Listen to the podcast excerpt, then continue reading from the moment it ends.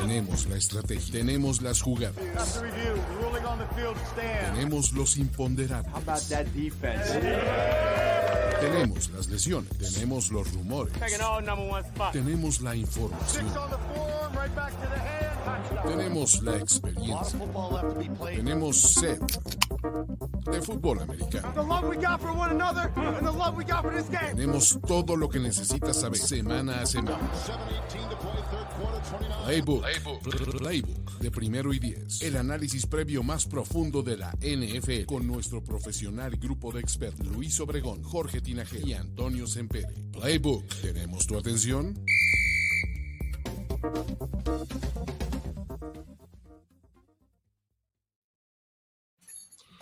Última semana de temporada regular en la NFL y aquí vamos a hablar de los partidos que traerá con sus implicaciones para playoffs y también para draft. Bills contra Dolphins, por ejemplo, Texans contra Colts, eh, no sé, por otros lados, Packers, Seahawks, ahí todos se van a estar jugando todo o nada.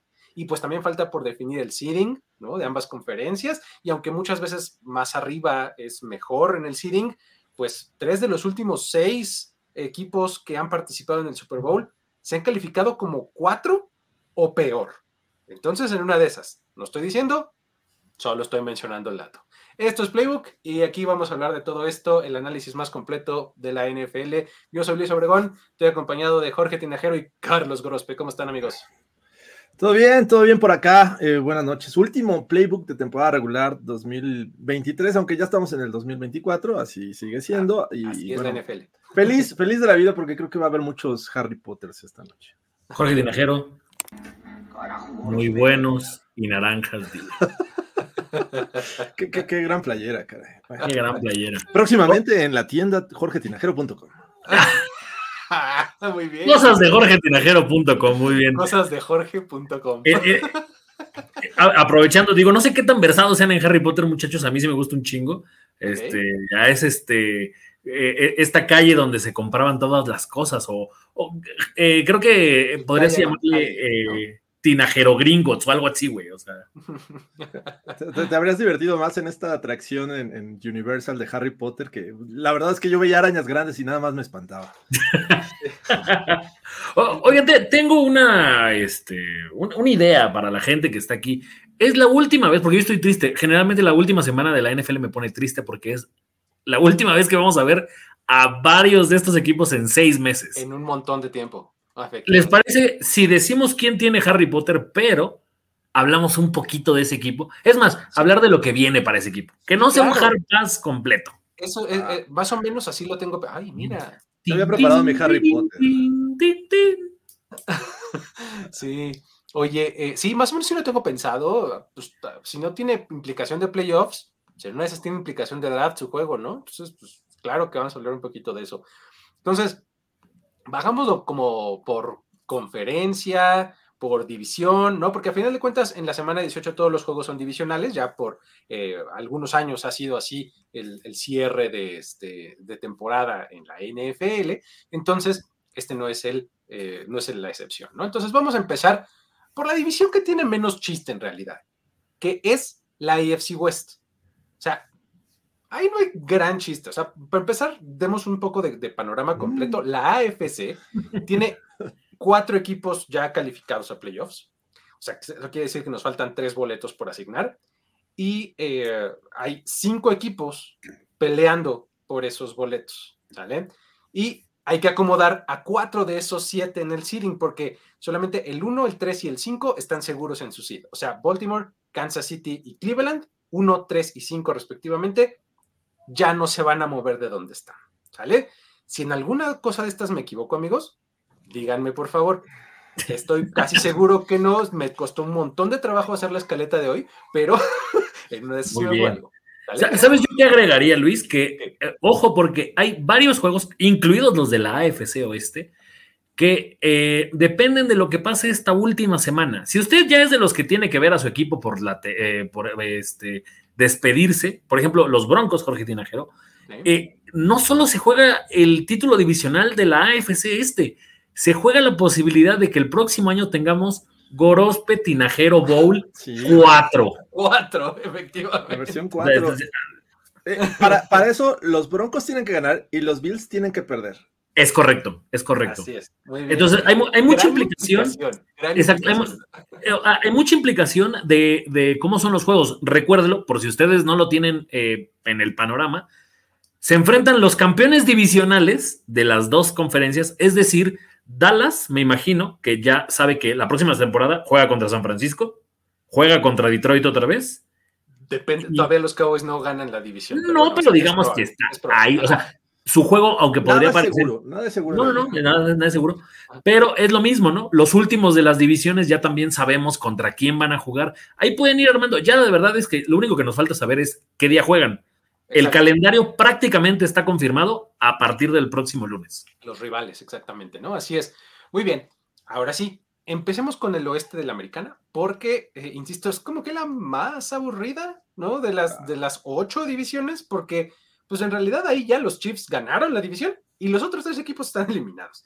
¿no? Eh, eh, el, Denver contra, contra Raiders, que se juega el domingo a las 3.25. Eh, pues ese tiene mucha implicación de playoffs. Digo, y de, draft. Perdón, claro. implicación de draft. Y del Gorospe Tinajero Bowl. Y el Bowl. de las masas. El Jared Steedham Bowl. Eh, Jared Steedham Bowl, exactamente. Ahí Sean Payton podría presumir que tuvo temporada ganadora en su primer año. ¿No? Este, vamos, implicación. Antonio Pierce estaría jugando el futuro de su posible este, nombramiento como, head coach definitivo. El, que como la gran mayoría nos lo vende, el Pat Surtain contra Davante Adams, o sea, duelazo. Exactamente, ¿no? Exacto. A, ver, Jorge, de, de tu equipo, ¿quiénes están jugando el puesto y quienes definitivamente ya se van, quitando de la ecuación a Russell Wilson, que ya sabemos que su tema ni siquiera es tanto de cómo juega, sino es un tema contractual. Eh, bueno, ahí, aparte de él, creo que Jerry Judy es uno de los jugadores que se juegan mucho este próximo domingo. Lo hemos visto que, digo, está Cortland Sutton y rescata muchas, pero cuando él está solo o necesita eh, eh, contribuir más de la cuenta, me parece que no lo hemos visto, se ha desaparecido. Entonces, creo que esa, sería mi, respuesta inmediata, Jerry Judy. Creo que de ahí pues ya te tienes que ir a, backups y cosas así, pero Jerry Judy como de esos eh, que están en el spotlight, ahí, ahí está. Ah, Luis, te pregunto a ti, para terminar con esta dinámica, los Raiders, eh, contando que es un equipo que están por ahí en media tabla del draft, ¿le surge un coreback o crees que van a ir por otra cosa? O sea, estamos pensando que son seis buenos corebacks que puedes elegir en primera ronda. Sí, sí, por ahí más o menos. Más o menos. ¿Tú crees que este equipo necesita un coreback? O sea, está a un coreback de pelearle a Mahomes la próxima eh, temporada. No creo que estén a un coreback de pelear, pero de que les hace falta, sí les hace falta. Y fíjate, ahorita están en el 11, en, el orden del draft, ¿no? Eh, podrían quedarse ahí. A ver, aquí tengo mi tablita. Están 7, 9 en el 11. Están 1, 2, 3, 4, 5, 6, 7. Es que hay 8 equipos. O sea, podrían estar como desde el 9 hasta el 16. ¿no? Los, este, los Raiders, dependiendo de si ganan y pierden y lo que hagan el resto de los equipos que tienen el mismo récord o están uno arriba de ellos. Entonces, el problema es quién les va a llegar ahí en ese momento, ¿no? Si, si están convencidos de que alguien que esté disponible en ese momento vaya a hacer alguna diferencia sobre Garrett Stidham o sobre Jimmy Garoppolo o sobre Aiden O'Connell, ¿no? Yo creo, yo creo que este equipo debería y va a confiar en Aiden O'Connell. No. Yo, no creo, ¿eh? Yo sinceramente no creo, pero bueno, ya, ya veremos. Temas para el off-season. no, no, se pierda On the Clock próximamente en sus pantallas favoritas. Muy bien. Perfecto. ¿Quién gana este partido, amigos? Eh, ¿Broncos o Raiders? ¿Qué opinan? Es la última semana, déjenme vivir mi afición como se debe. Van a ganar los Broncos, van a romper esa racha de siete derrotas consecutivas contra este equipo. Madre mía, ¿contra quién no tenían racha en esa división los Broncos? Contra los Chargers. Esa sí no me la sabía, ¿eh? Tienen siete Siete victorias. Eh, bueno, los Raiders han ganado los últimos siete. Entonces, así de triste está. Mira, yo, estoy de acuerdo con Víctor Cruz. Dejen su like antes de que Jorge se convierta en el que no debe ser nombrado. Muy bien. Sí, porque ahorita estoy de buenas, ¿eh? En unos minutos, en lo que reviso esto, cambia. Empieza, a perder la nariz. La, nariz.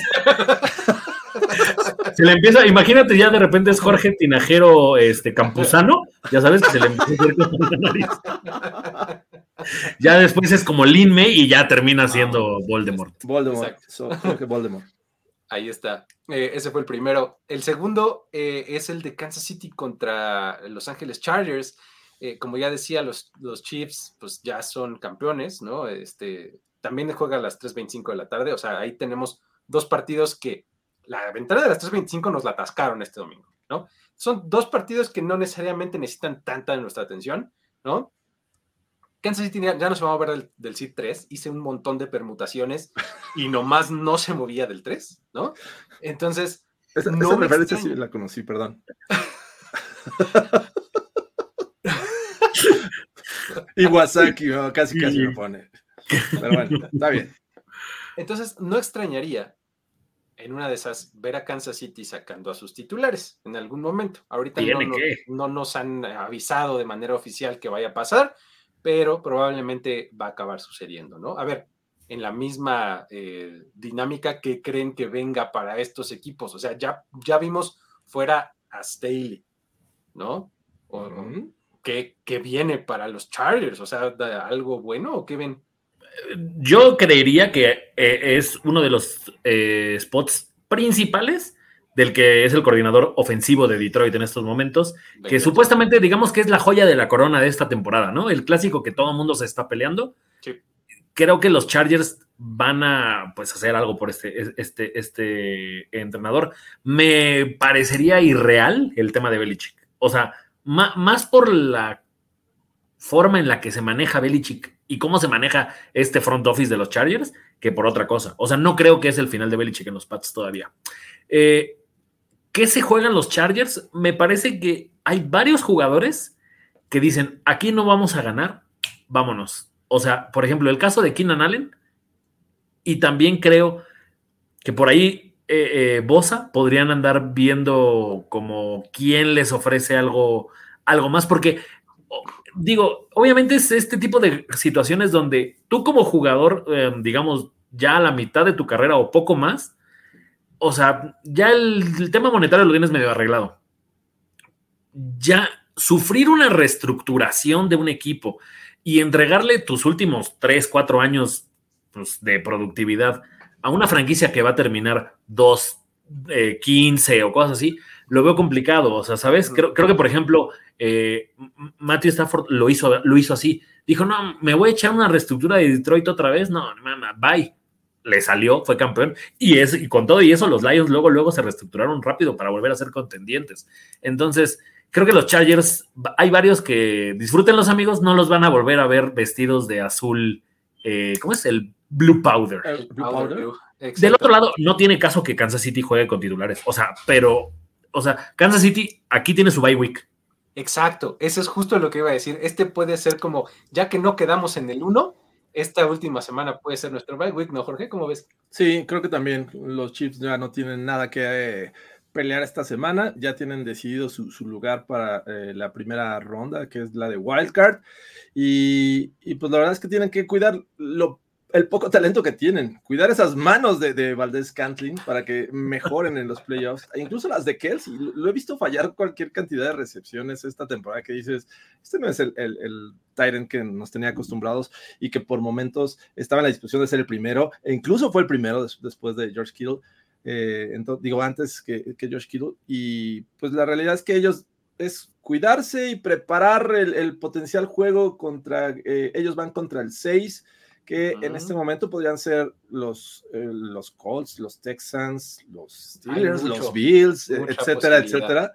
Eh, eh, ese, ese, juego de Kansas todavía es muy, los Dolphins. Muy, variable. Todavía es muy variable el rival que va a enfrentar. Sí, creo que desde ese lado solo es reagruparse y prepararse para lo que viene en playoffs. Y pues por parte de los Chargers, Mira, no sé, yo, yo también soy un incrédulo de, la llegada de Bill Belichick y no porque no vaya a terminar su era en, los Patriots. Me parece que eh, Bill Belichick no siento que vaya a tomar un equipo ya más adelante. O sea, hasta ahí va a llegar cuando termine su carrera en New England. Entonces, eh, ya mencionaba Goros, el caso del, coordinador ofensivo de, los Lions, pero pues incluso no descarto por ahí que un, tal Jim Harbaugh puede ser una opción, ¿eh? porque hay que decirlo, tener un coreback como, como Herbert, que me parece que, le falta un, un guía eh, a nivel head coach, no a coordinador ofensivo, porque ya lo vimos este año, creo que le, ah, vendría bien al equipo. Y sobre todo que esta división se, llene de, head coaches con talento. Andy Reid, Sean Payton, por ahí ah, los que dicen que, Bill Belichick podría ser una posibilidad. Incluso los Raiders dicen, ¿sabes qué? Vamos a hacerle el tratamiento Visage a Antonio Pierce y nos traemos a Jim Harbaugh, ¿por qué no? Eh, no, no lo dudaría. Entonces, pero pues es, triste la temporada de los, de los Chargers. Yo creía que iban a, hacer un mejor equipo en 2023 y pues ahorita pues nada más hacer el intento. ¿Crees que le, haga bien una semana de descanso a estos Chiefs en cuanto al tema de los drops? O sea, yo por ejemplo, y no lo quiero llevar a un tema de que le hace, le hace daño, pero no había, no había un bajón deportivo tan cabrón de un, de un deportista por un noviazgo desde Kikín Fonseca y Jacqueline Bracamontes. Oye, pero es que no tienes cualquier novia, o sea, es una distracción, sin duda. Jacqueline Bracamontes, ¿te refieres? Sí, Jacqueline Bracamontes. o sea, le truncó la carrera a Kikín Fonseca, güey. O sea, ¿me estás diciendo que Kikín Fonseca bajó de juego por Jacqueline Bracamontes? Eso no me lo sabía. Por lo menos estaba distraído. Andaba, pero, andaba Kikín Kikín Fonseca con, con Jacqueline Bracamontes. Sí, imagínate, güey. Aquí ahora. En su prime, ¿eh? yo, me quedé con Jorge Campos, Jorge Campos y una de, de Timbiriche, creo. Una chica de Timbiriche, no recuerdo.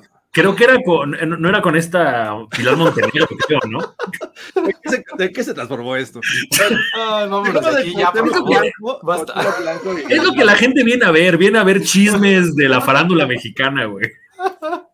Ay, bueno, Chargers está en el número 6 eh, pues. del, draft en este momento.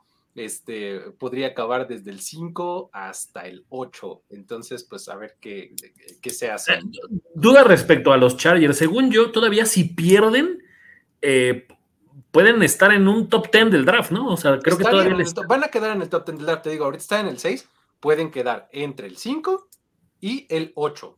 Ese es como su, su, lugar, ¿no? Este, Fíjate, Jorge, que deberíamos hacer un cuarto y pulgadas de los noviazgos que más le afectaron a un futbolista. Aquí ponen a Giovanni Dos Santos y a Belinda, Cuauhtémoc y Galilea. Eh, no mames, o sea, es gente que truncó carreras, ¿eh? Truncó carreras el amor. Giovanni Kelsey y Belida Swift, muy bien. Engorospeando, dicen por acá. Ay, no puede ser. Eh, chequen la cantidad de tiempo que le hemos metido a dos partidos que no tienen nada, absolutamente nada que hacer. Cuéntame, Pepillo Tinajero. ¿Qué te crees, Pati? Ah, no, es Goros, perdón. ¿Qué te crees, Goros? Bueno, ese fue eh, la, la AFC West, ¿sale? Vámonos al norte, al norte de la americana. Eh, eh, esta que, he llamado Mike Tomlin, el regalo que sigue dando. Porque este. Pensé que tenía un chiste como los de la semana pasada, ¿eh? Sí, yo también. estaba, listo así como para, apretar el tan, Ajá, mira, ya échenlo puro. Solo falta eh, las Daddy Jokes de Luis Obregón para que sea un playbook de variedades. Ahorita, a ver si se me ocurre algo, porque no, no, no, escribí nada. Pero es que el, regalo que sigue dando en eh, Pittsburgh, en Baltimore, sábado a las 3.30 de la tarde. Acuérdense que tenemos dos juegos el sábado. El primero de ellos es este, cuando los Steelers visiten a los Ravens. Y pues bueno, de entrada hay que saber que no va a jugar Lamar Jackson, ¿no? Este es una cosa importante. El Pro Bowl quarterback Brent Huntley va a ser el titular. Acuérdense que Brent Huntley fue el Pro Bowler la temporada pasada. Y pues bueno, aquí lo importante es que Pittsburgh está en la tablita. Los Ravens están en el 1 y de ahí no se mueven. Ya están. Ahora, Pittsburgh, cinco escenarios diferentes de playoffs. ¿Sale? El primero es que ganen y que Buffalo pierda. Ya, así, directo. ¿Sale? Número dos, Pittsburgh gana y Jacksonville pierde o empata. Ese es el segundo. Tres, Pittsburgh gana y Houston e Indianapolis empatan. Ajá, ese ya no nos gustó. No, no deberíamos contar los empates, pero está bien. Eh, continúa. Entonces el 4 no nos importa porque involucra el empate de Pittsburgh, ¿no? Sí. Ah. y el 5 es el más exquisito de todos, porque eso implica que los Steelers pierdan. O sea, si pierden este partido, todavía hay una manera de que califiquen a playoffs. Wow. Yo pensé que no existía el tema. Pierden. Jacksonville también pierde. Denver gana. Y Houston e Indianapolis no empatan. O sea, uno de los dos gana. Gana. Pittsburgh califica. necesitan de los Broncos. ¿eh? vaya, vaya, con que. No, how the mighty have fallen. ¿no? Pero bueno, entonces, este. Además, esta derrota de Pittsburgh, bueno, le abriría el camino a, Jacksonville, que solo necesita una derrota de... O sea, vamos, eh, este partido sí tiene mucha implicación de playoffs para eh, Pittsburgh y para otros, eh, otros equipos que están ahí como en la tablita, ¿no? Ahora, Lamar Jackson, el domingo justamente, cumple 27 años de edad. 27 años, fíjense que lo, que estoy diciendo, todavía... Un niño. ¿Le cuelga para que cumpla 30? y es posible que gane su segundo MVP. Y además, si tú piensas en la temporada 2019 de MVP de Lamar Jackson y piensas en la temporada 2023 de MVP de Lamar Jackson, son actuaciones completamente distintas. Son dos corebacks diferentes. Eso me vuela la cabeza. me, encanta. Está padrísimo. Sería el, el, jugador más joven en ganar su segundo MVP desde Jim Brown que ganó su segundo a los 22 años, pero es Jim Brown, ¿no? Entonces, este, ahí está. Este partido, no sé si va a estar muy bueno o no, pero por lo menos me despierta un montón de morbo, ¿no, Jorge? ¿Cómo ves? Sí, claro, me, despierta mucho morbo. Y justo como lo puse hace rato en Twitter, les apareció la rosa de Guadalupe cuando se, se enteraron de que Tyler Huntley va a ser el quarterback titular de los Ravens. Y no los eh, no les echo ninguna culpa a este equipo de Baltimore. Ya tienen el primer lugar, ya lo que necesitan es descansar. Pero, pero a veces mi única duda era esa: si iban a comenzar con titulares y a posiblemente en el descanso los retiraran y entraran los backups, que es algo que regularmente se suele hacer para que no pierdan tanto ritmo, porque ahora vas a tener dos semanas congelado a Lamar Jackson. Eso no sé si, si es lo más inteligente, bueno, pero al final, ¿quién soy yo para, para decir que es una mala decisión? Sin embargo, bueno, esto abre posibilidades para los Steelers, que a pesar de la derrota tienen oportunidades, pero no depende de ellos. Eh, me, intriga mucho ver esta decisión de, Mason Rudolph como titular, pese a que este Kenny Pickett ya podría estar disponible, ¿no? Que es, es algo que le, agrega morbo a este partido. O sea, ver a Kenny Pickett en la banca, Mason Rudolph tomando esta oportunidad. Y, pero, pero también no he visto nada al respecto de la defensiva de, los Ravens, que por ahí podrían descansar uno que otro, pero con si, si juegan todos los titulares, me parece que los Steelers no la tienen nada sencilla. ¿eh? Ese es justamente el punto. Si descansa la mar, ok, si es un escalón para abajo, pero la defensiva de Baltimore es una locura. Vamos, esta defensiva es líder en la NFL en robos de balón, con 29, en sacks, con 57, y en scoring defense, o sea, en puntos anotados. Más bien, en puntos permitidos, mejor dicho, ¿no? Ellos permiten solamente 16.4 puntos por partido. Desde 1970, ningún equipo ha terminado como líder en las tres categorías y los Ravens podrían ser la primera en hacerlo. ¿Tú crees que Mason Rudolph va a hacer lo contrario? ¿Cómo lo ves, Goros? Primero, el tema de la Mara MVP. O sea, neta, si lo gana, siento que va a ser un premio entonces que le vas a dar al coreback que, termine con el mejor récord de aquí en adelante. Porque casi, casi en la estadística que tú me digas, hay alguien mejor que Lamar esta, esta temporada. O sea, más yardas, más yardas por tierras, más touchdowns. O sea, como que siento que de repente eh, se empezó a hablar de la MVP porque le ganaron a los Niners. Muy loable muy chido, y la verdad se lo merece.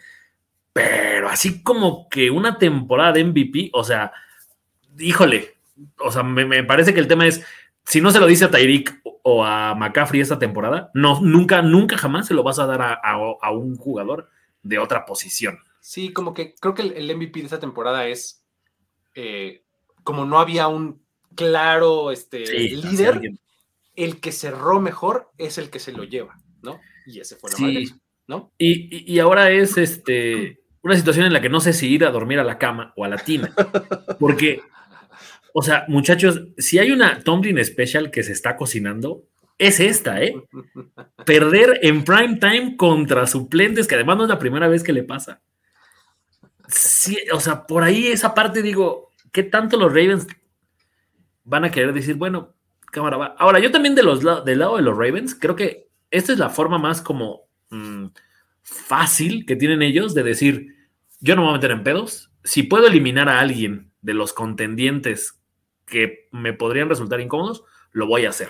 O sea, por ejemplo, uh, no sé si los Dolphins eh, le vayan a ganar a los Bills, pero yo voy a aportar mi granito de arena para que ese equipo salga más complicado el, el, el, domingo en la noche, ¿no? O sea, creo que los Ravens tienen toda la tranquilidad para hacer lo que se les dé la gana y poner nerviosos a quien quieran de una vez.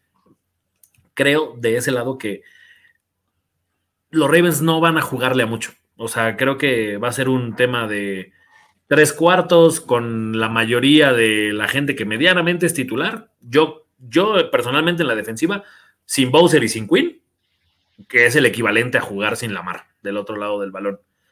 Ya si los Steelers no ganan eso, ya que se metan a playoffs es otro cantar. No depende de ellos. Oye, pero ganar significa barrer a los Ravens al sembrado Imagínate. número uno de la conferencia americana. Sí, pero si tú tienes el Lombardi en, la, en, en, casa, neta te vale, pero 200 kilos eso, ¿eh? Sí, y, y, ellos siempre te van a decir, sí, pero a ver, dime dos de tus derrotas, ¿contra quién fueron? ¿No?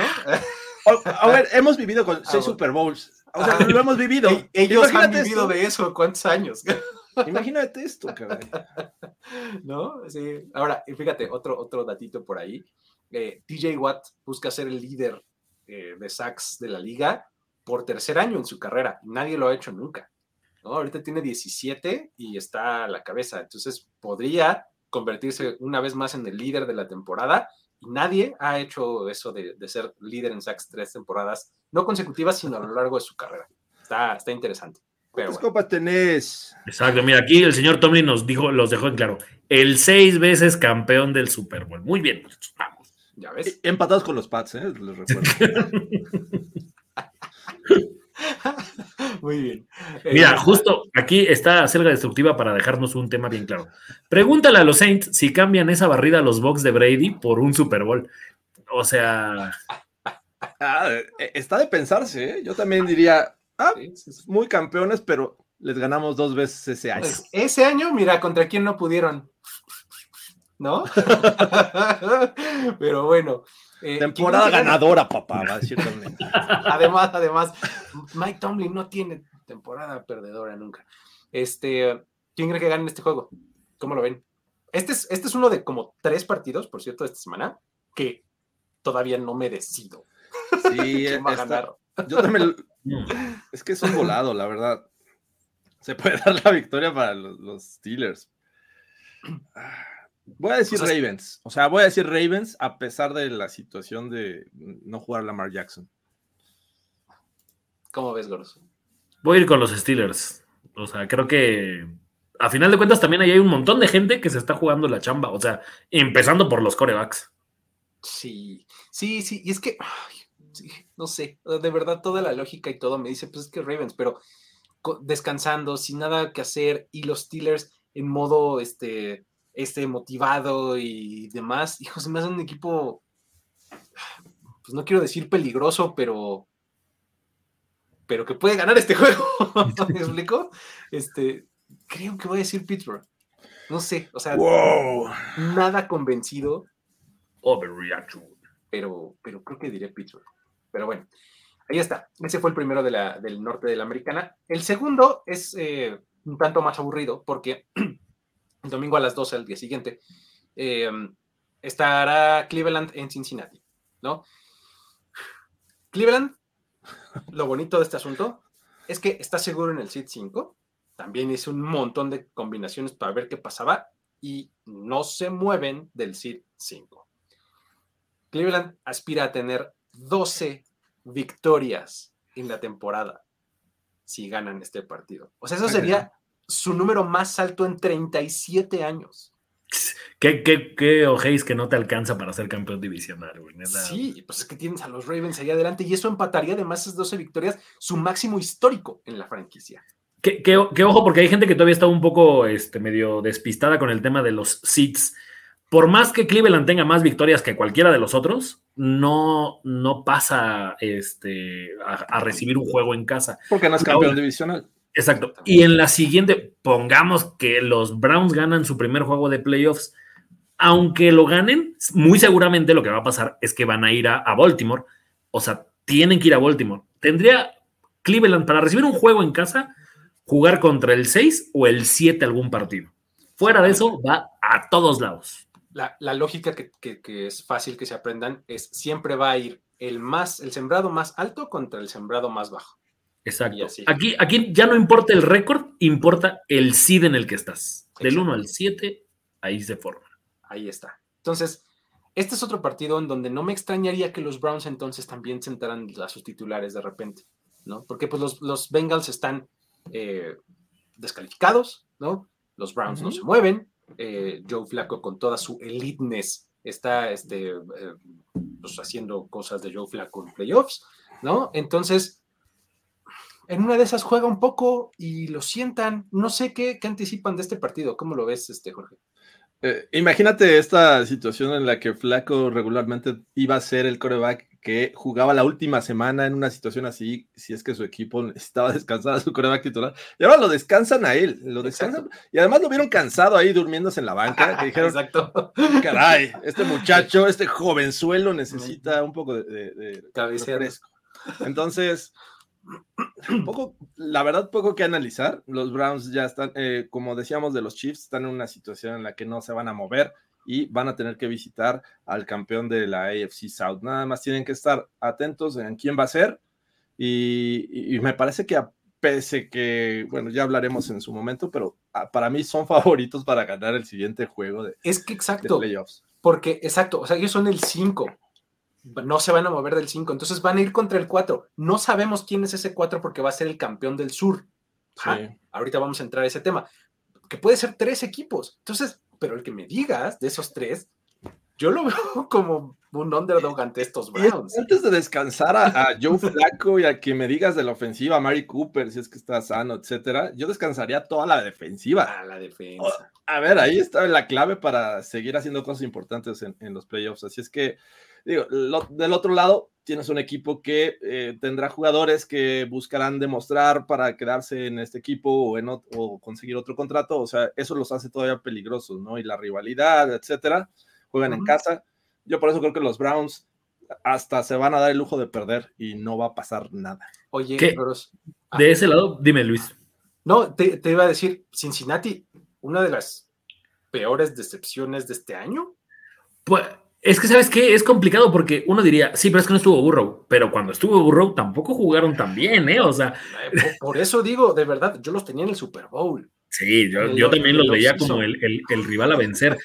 Acá, por ejemplo, hablando de lo, de lo que viene para este equipo, tampoco le conviene tanto a Cincinnati ganar. Creo que si ganan y los Steelers pierden, hacen el switch en el, en el seed que en el que terminan en la división. En estos momentos los Bengals son el cuarto de la, del norte. Eso quiere decir que si terminan así, Van a recibir a los Pats el próximo año, porque son el cuarto de la, del este de la americana, a Carolina y también al último del sur, que en este caso van a ser los Titans. Entonces, me imagino un muy buen año para Joe Burro el próximo año, si es el calendario.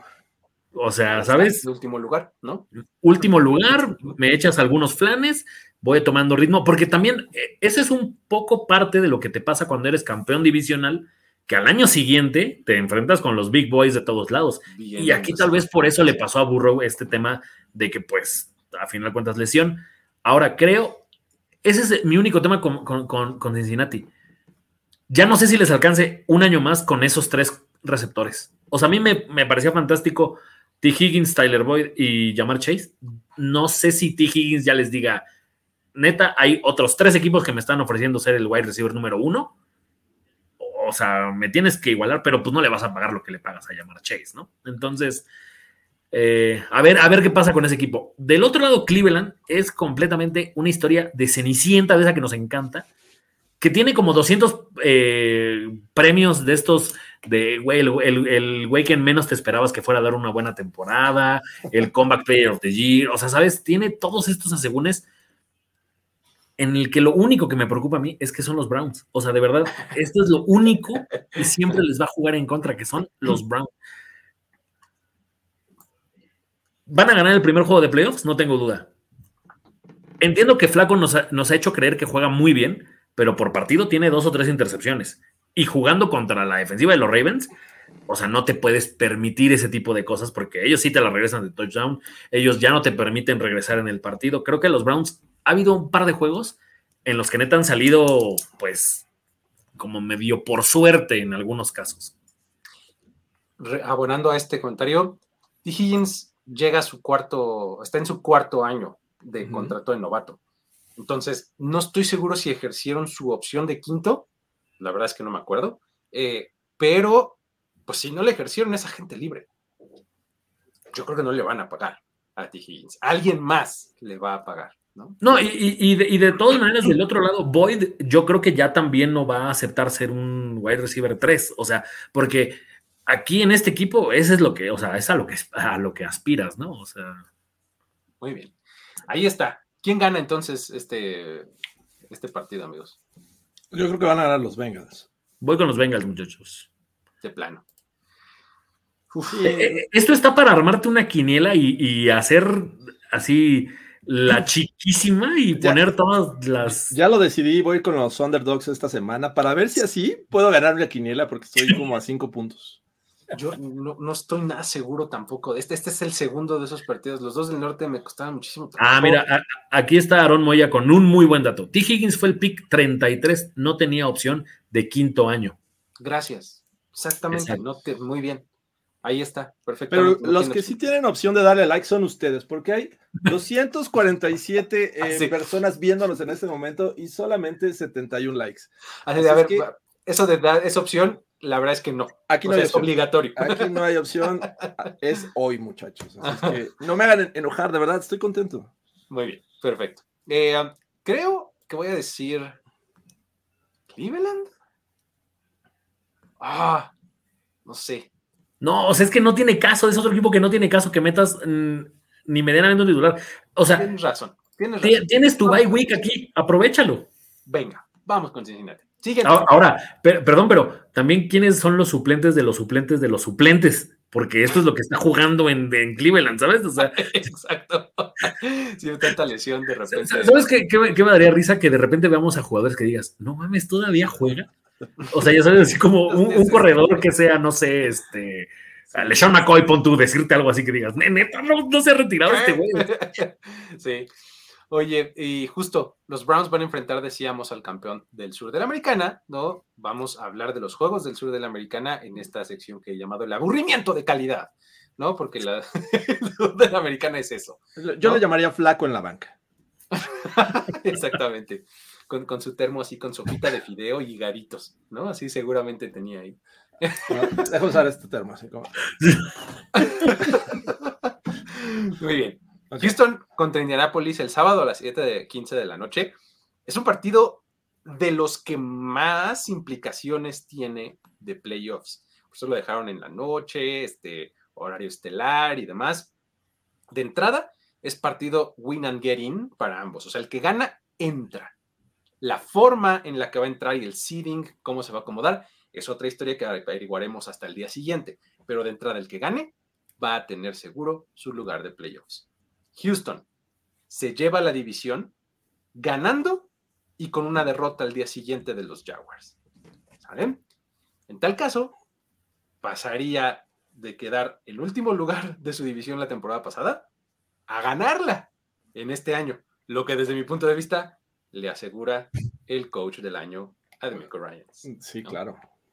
Ahora, si no ganan la división, pueden todavía quedarse con un, boleto de playoffs, como decía ya, ganando, nada más. Eh, involucra empate el segundo este, escenario, entonces no lo vamos a mencionar, pero hay otro, hay otro escenario. Del lado de Indianapolis, ellos pueden llevarse también el título si ganan y pierden los Jaguars, o sea, igualito que los, eh, igualito que los eh, Texans, ¿no? Ganan, al día siguiente los Jaguars pierden, los Colts son campeones del sur, ¿sale? Y el segundo también involucra un empate, no queremos, ¿no? Pueden quedarse con un lugar de playoffs ganando como ya les decía, o empatando ellos y Pittsburgh pierde. Entonces, ahí están los escenarios. Es un partido que tiene un montón de morbo desde mi punto de vista, eh, pero morbo del bueno, o sea, por las buenas razones, por las razones correctas. Parece que los dos equipos están jugando decentemente bien, no necesariamente tienen la mayor consistencia ninguno de los dos, pero ambos en un buen día le pueden pegar un susto a otro alguien que no necesariamente estás esperándolo. ¿Cómo ves el partido, Jorge? O, sea, Luis, tú, tú leías la, la, H, tú no, tú no leías este libro vaquero. Ese morbo, ese morbo feo del libro vaquero no te gusta. Ah. te gusta H, así, Playboy. Algo lo, lo, leo por los, por, por los artículos. Qué buenos artículos, por cierto. buenos artículos, tenían grandes columnistas. eh, mira, para la gente que pregunta por si Stroud, según yo sí vuelve, pero no mames, CJ Stroud, según yo vuelve ah, para sí, la lista. Sí, sí, sí, pero Houston tiene una lista de, de, este, de lesionados más grande que lista de espera de cualquier hospital de asistencia pública aquí en México, güey. O sea, es, increíble la cantidad de gente tocada que no participó en el, en, el, en el, este, en el entrenamiento de esta semana. Vamos a ver si les alcanza. El tema es que es un, enigma muy cabrón todo lo que pasa en este, en este sur, porque ¿cuáles son los Colts? Los que le ganan a los Riders, los que le ganan a los Pats 16 o, o los que pierden con Atlanta. O sea, ¿sabes? Es como, güey, o sea, ¿en qué, ¿cuál es el nivel? Porque en este equipo ya ni me acuerdo que juega Jonathan Taylor, ¿no? O sea, creo que es uno de los grandes eh, gente que quedó a deber en esta temporada. Entiendo lo de la lesión, entiendo el tema contractual, pero Jonathan Taylor pasó de nochecísima esta temporada. Y sabes qué, a mí, a mí me gusta mucho. Cariño, ya lo aquí a mi cámara. Tan, tan, tan, tan, tan, eh, que decía de Jonathan Taylor, eh, desde que ha regresado, las últimas que será como dos semanas que han mostrado buen nivel con Zach me parece que ahora los Colts utilizando esas dos opciones desde el backfield está interesante, me gusta esa, esa combinación. Eh, el, punto es que sí creo que mm, yéndonos un poquito a futuro, el ganador de este partido muy posiblemente tenga de hijo al otro en los próximos 5 o 6 años.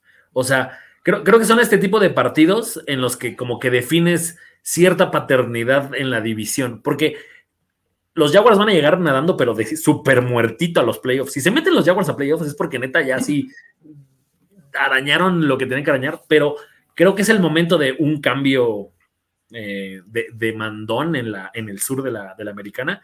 Me gustan mucho los Texans no creo que estén listos todavía para llegar a, o sea, a, playoffs. No creo que todavía es el año de estos Texans. O sea, todavía son muy jóvenes en el coaching incluso. Entonces, creo que de este lado los Colts se van a llevar la, victoria. Aunque me parece que va a ser un juego muy mal jugado, ¿sabes?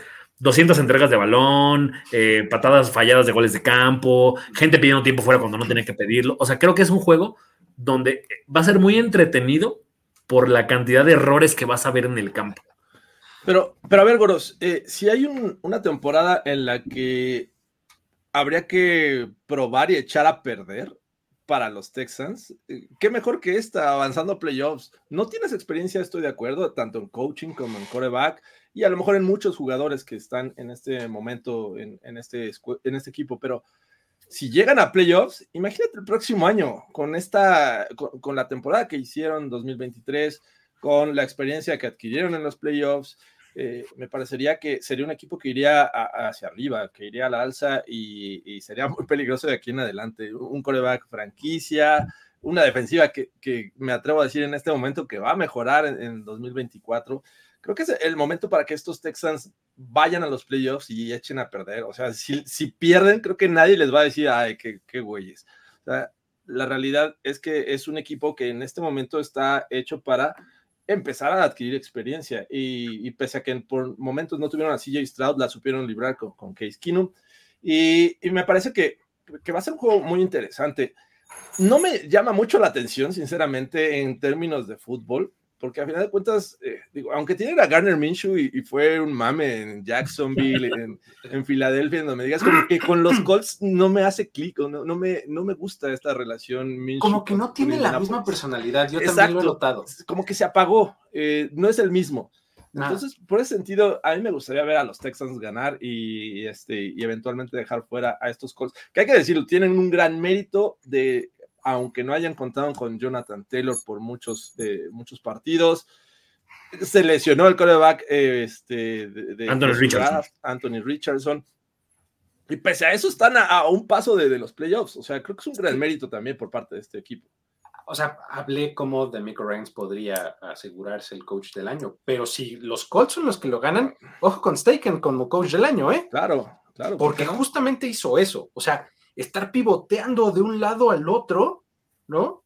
Adaptándose al talento que tenía y sacándole el máximo provecho posible, ¿no? Entonces, a mí también me gusta esa historia de eh, Shane Staken como coach del año si es que se llega a meter a playoffs. Imagínense también que gane la división, ¿no? O sea, también me parecería un candidato bastante fuerte. Que aquí preguntan, ¿qué pasa si empatan? Eh, sería lo más aburrido del mundo. Porque prácticamente si empatan, por ejemplo, Búfalo, según yo, casi, casi que está calificado virtualmente, sin importar lo que pase el domingo, y los Steelers si ganan también, porque justo las situaciones en las que eh, si pierden esos equipos, quedan eliminados, incluye el que este juego no quede empatado. No empate, exactamente. Entonces, si estos dos empatan, prácticamente definen los playoffs de toda la, americana. Sí, sí, sí. Es este... calificaría, ¿no? es, que, es que el tema es que tienen 9-7, tendrían 9-7-1.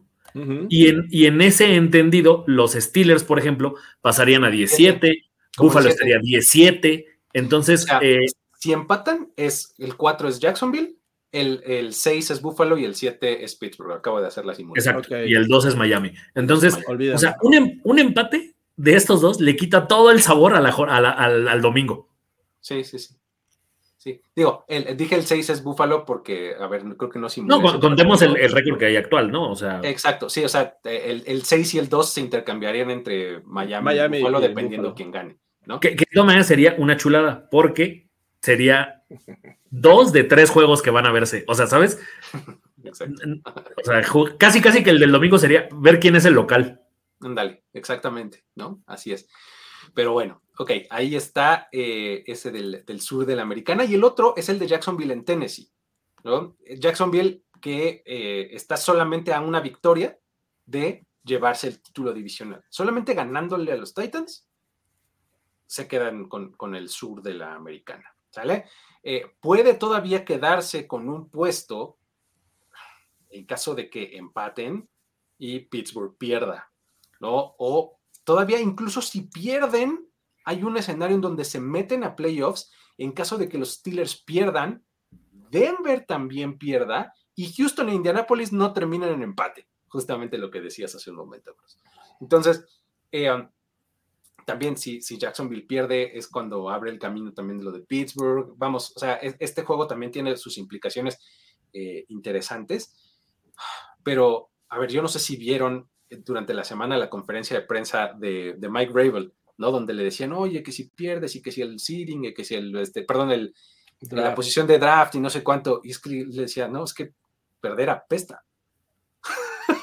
o sea, perder, fucking sucks, decía, o sea, es horrible perder y por eso queremos salir a ganar este juego, no por otra cosa porque todos aquí hacemos un trabajo toda la semana y no sé qué, y llegar y perder es lo peor que te puede pasar, ¿no? Entonces, Tennessee está eliminado, sí, y podríamos verlo como la maldad para Jacksonville, el recetarles la derrota en la última semana, pero en realidad es muy probable que si lo hacen, sea por esa razón, por puro orgullo y porque quieren seguir jugando, ¿no? ¿Cómo, lo ves, Jorge? Para que queden sentados en las actas Harpas, Harry Potter, papá. ¿Ya? ¿No tenemos otro? O sea, nada más tienes ese. ¿Otro qué? Otro, otro Harry Potter, vamos, vamos. Eh, ¿Este? Ah, ¿tienes otro o no? No, solo hice uno. Ah, muy bien, muy bien. Pero bueno, pues, Harry Potter. Harry Potter, pero dicho, o sea, porque quedamos en hablar un poco del futuro de estos dos equipos, eh, creo que Bravel es el número uno en estar en el, en el como opción para los Pats. Me encanta como que los Pats decidan No lo darle van a dejar como ir. el man- O sea, pues es que no sé. ¿Cuántos picks de draft? No, no. Del, otro lado es como, güey, o sea, ¿qué, o sea, tienes un tipo que aquí fue grande, que aquí fue campeón, anotó en un Super Bowl pases de Tom Brady, o sea, sabes, como que creo que hace un match muy adecuado. Y toda la escuela que trae, creo que de todo el árbol de Belichick, que la mayoría apestan, él es el único que de verdad eh, tiene como, como Pues un buen nivel. yo creo que si no juega Trevor Lawrence, eh, sí se lo llevan los Titans. Cosa importante, ¿eh? Cosa importante. Trevor Lawrence está lesionado, ya saben, este hombro izquierdo, ¿no? Tiene ahí una, una lesión. Se dijo que a partir del miércoles de la semana, o sea que es hoy cuando estamos haciendo esto, iba a empezar a, eh, um, a entrenar de manera limitada, ¿no? Entonces, yo creo que va a acabar jugando por la, por la trascendencia de este partido, pero va a estar disminuido. O sea, O es que, pero a ver, trascendencia solamente es a nivel negocio, porque vas a recibir a los Browns a que te pongan la madrina de tu vida. O sea, ne- ne- neta, o sea, si yo soy Trevor Lawrence, gano este juego y, y me declaro este, inelegible para el que sigue. O sea, yo lesionado contra Miles Garrett, o sea, pero jamás, güey. O sea, no, no es algo que-. Sí, ¿no? O sea, cre- creo que aquí es donde ojalá y ganen los Texans. Me parece que de los tres, el que más oportunidad tiene de hacerle frente y partido a los Browns son los Texans. Yo creo que van a ganar los Colts. Y en este juego también creo que Brave le hace la maldad a los, a, a- a- los Jaguars y los Colts por ende son campeones divisionales. Pero también, o sea, no veo que los Colts puedan meterle las manos mucho contra esos Browns. Acá creo que, creo que, creo que estamos ante el partido de despedida. Muchachos, si ustedes lo quieren ver o ustedes quieren y, y tienen aprecio por Derek Henry, disfruten su último juego como jugador de los Titans. ¿eh? Y Ryan Tannehill. Pro Bowl running back Derrick Henry en pleno 2023. Qué bajo hemos caído. Sí, pero bueno, eso es más fama que. Eh, Estoy bastante molesto con las selecciones de Pro Bowl de este año. ¿eh? Sí, Wow, sí, wow, wow, eh, wow. no, y con, con- con justa razón, la neta. Pero bueno, yo creo que sí, no, también. O sea, de entrada que no esté Amon Racing Brown, todo mal. Este, de que no esté Josh Allen como quarterback de Que no esté la Cortland. Sutton. No, ya, o sea, para mí la, la pe- la peor es Ed Oliver. O sea, ne- neta, neta, es porque no es blanco. O sea, Max Crosby y, y, y Trey Hendrickson, si es friendly, no es Ed Oliver. Jorge Tinajero, no empieces a defender a la gente de Caucásica, por favor. Neta, Ed Oliver debería estar ahí, güey. Ah, muy bien. Pero bueno, eh, ah, yo creo que ganan los Jaguars este partido eh, y que se llevan la división para hacer su bonito one and done. ¿no? ¿Tú cómo ves, Jorge? ¿A dónde creen que se vaya Henry, por cierto? A ningún lado. O sea, yo creo que si tiene suerte, en septiembre del próximo año va a estar encontrando un equipo. Este, pero y, y como no. running back dos o tres, sí. Sí, exactamente. Imagínate, imagínate Nick Chubb, eh, Karim Hunt y atrás Derek Henry. Así, ese, eh, o sea, Imagínate. el sueño húmedo de Jim Brown en los Browns, güey. No, ¿sabe- ¿sabes? Digo, y, y esta temporada se temió y se rumoró y, y se especuló con esa situación. Derrick Henry a los Cowboys. O sea, porque es el- un complemento muy bueno para Tony Pollard, ¿no? O sea, Sí, pero no, no, es o sea, bulldozer con perfil alto. Lo que hacía así que el Elliot del año Jerry Jones. pasado. Como le gustan los jugadores a, Jerry Jones, me explico, Ujú. así le va a dar un año y 5 millones, 3 millones de dólares y listo. Yo, yo voy con los Jaguars, pero sí creo que si no juega Trevor Lawrence, ganan los Titans. Está, Venga. así lo pongo. Perfecto. Ahí está. Eh, eso fue el sur de la americana. Vámonos al este. En esta Uh. que he eh, nombrado Two for the Money. Dos por el dinero. nada A como ver. hablar de un Jets Pats, muchachos. Nada me entretiene más. Jets contra Patriots. Dejar- Domingo, domingo 12 del día. Este partido es por el honor y por la posición en el draft. Escúchenme muy bien. Bill Belichick se podría convertir en el coach con más derrotas en la historia de la liga, empatando a Dan Reeves y a Jeff Fisher, con Ah, es Dan 165 derrotas a lo largo de su carrera en temporada regular. ¿Sale? Eso es por un lado. Eso es, es si los Patriots pierden. ¿Sale? A costa de hacerlo contra los Jets, etcétera. Bueno, todo eso. Luego, si ganan los Patriots, ¿qué pasa? Pierden de facto el pick número 2 del draft. ¿Ah? Actualmente lo tienen los Commanders y los Commanders tienen un SOV, un, eh, eh, Strength of Victories, o sea, dificultad del calendario. Ajá.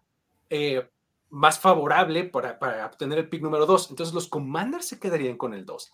Y New England estaría a la expectativa de lo que pase con los mismos Commanders, con Arizona, con los Giants, con los Chargers y con los Titans. Con todos ellos tendría que estarse peleando las siguientes posiciones del draft. O sea, hay un escenario en el que se van hasta el pick número 6 o algo así.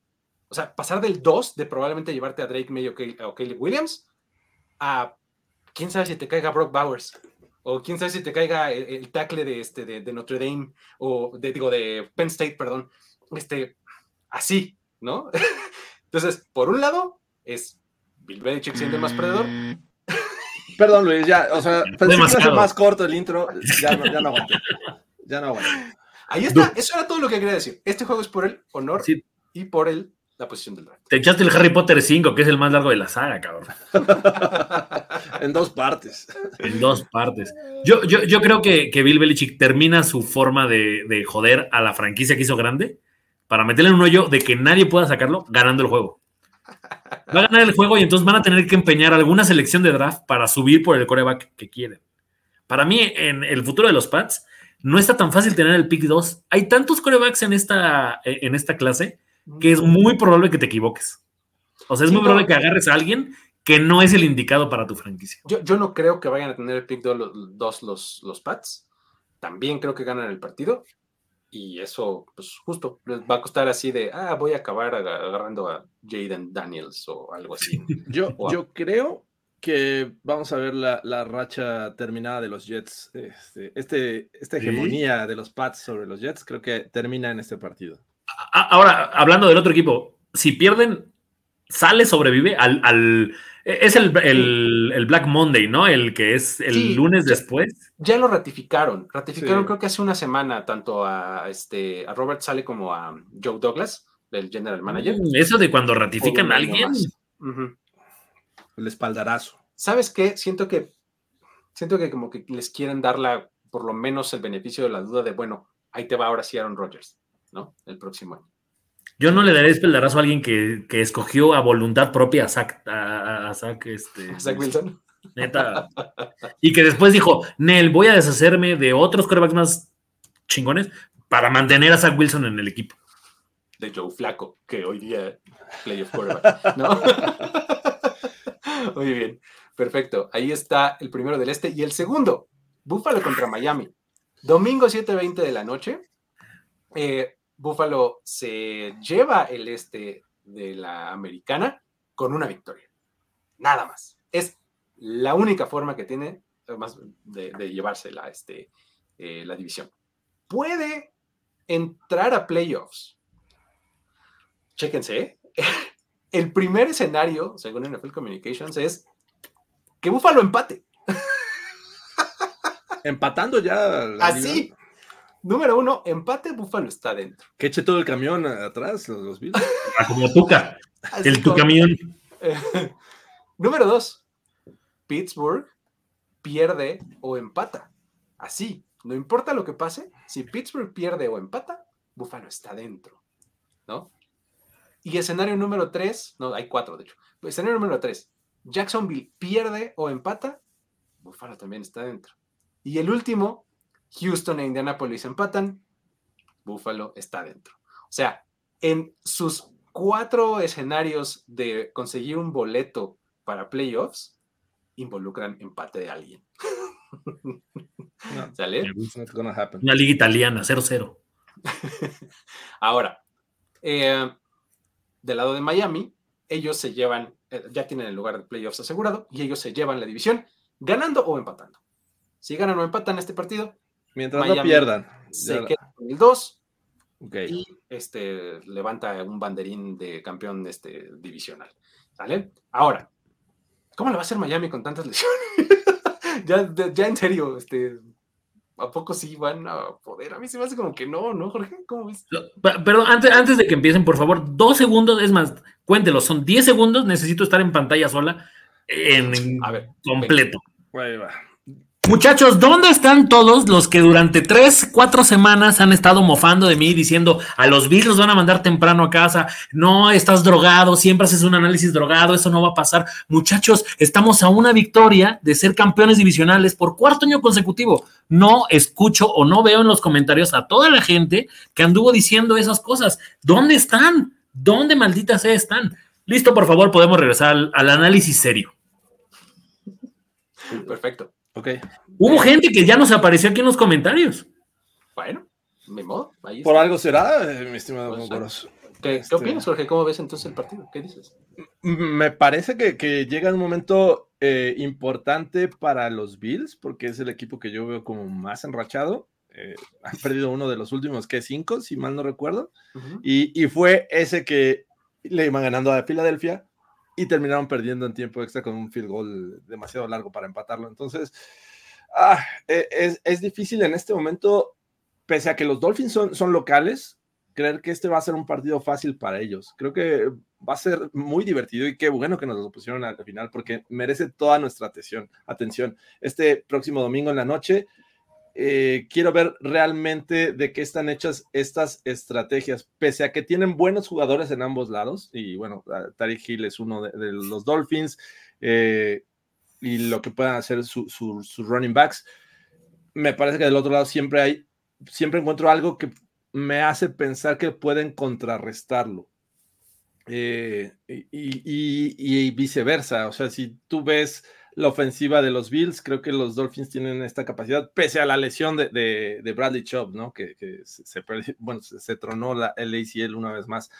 Si es que ve- veo un juego muy cerrado, veo eh, que pese a este talento, y lo, repito, pese al talento que tienen ambos equipos, creo que la estrategia va a pesar más. Lo que haga Mike McDaniel, lo que haga McDermott y Brady, eh, va a ser bien divertido.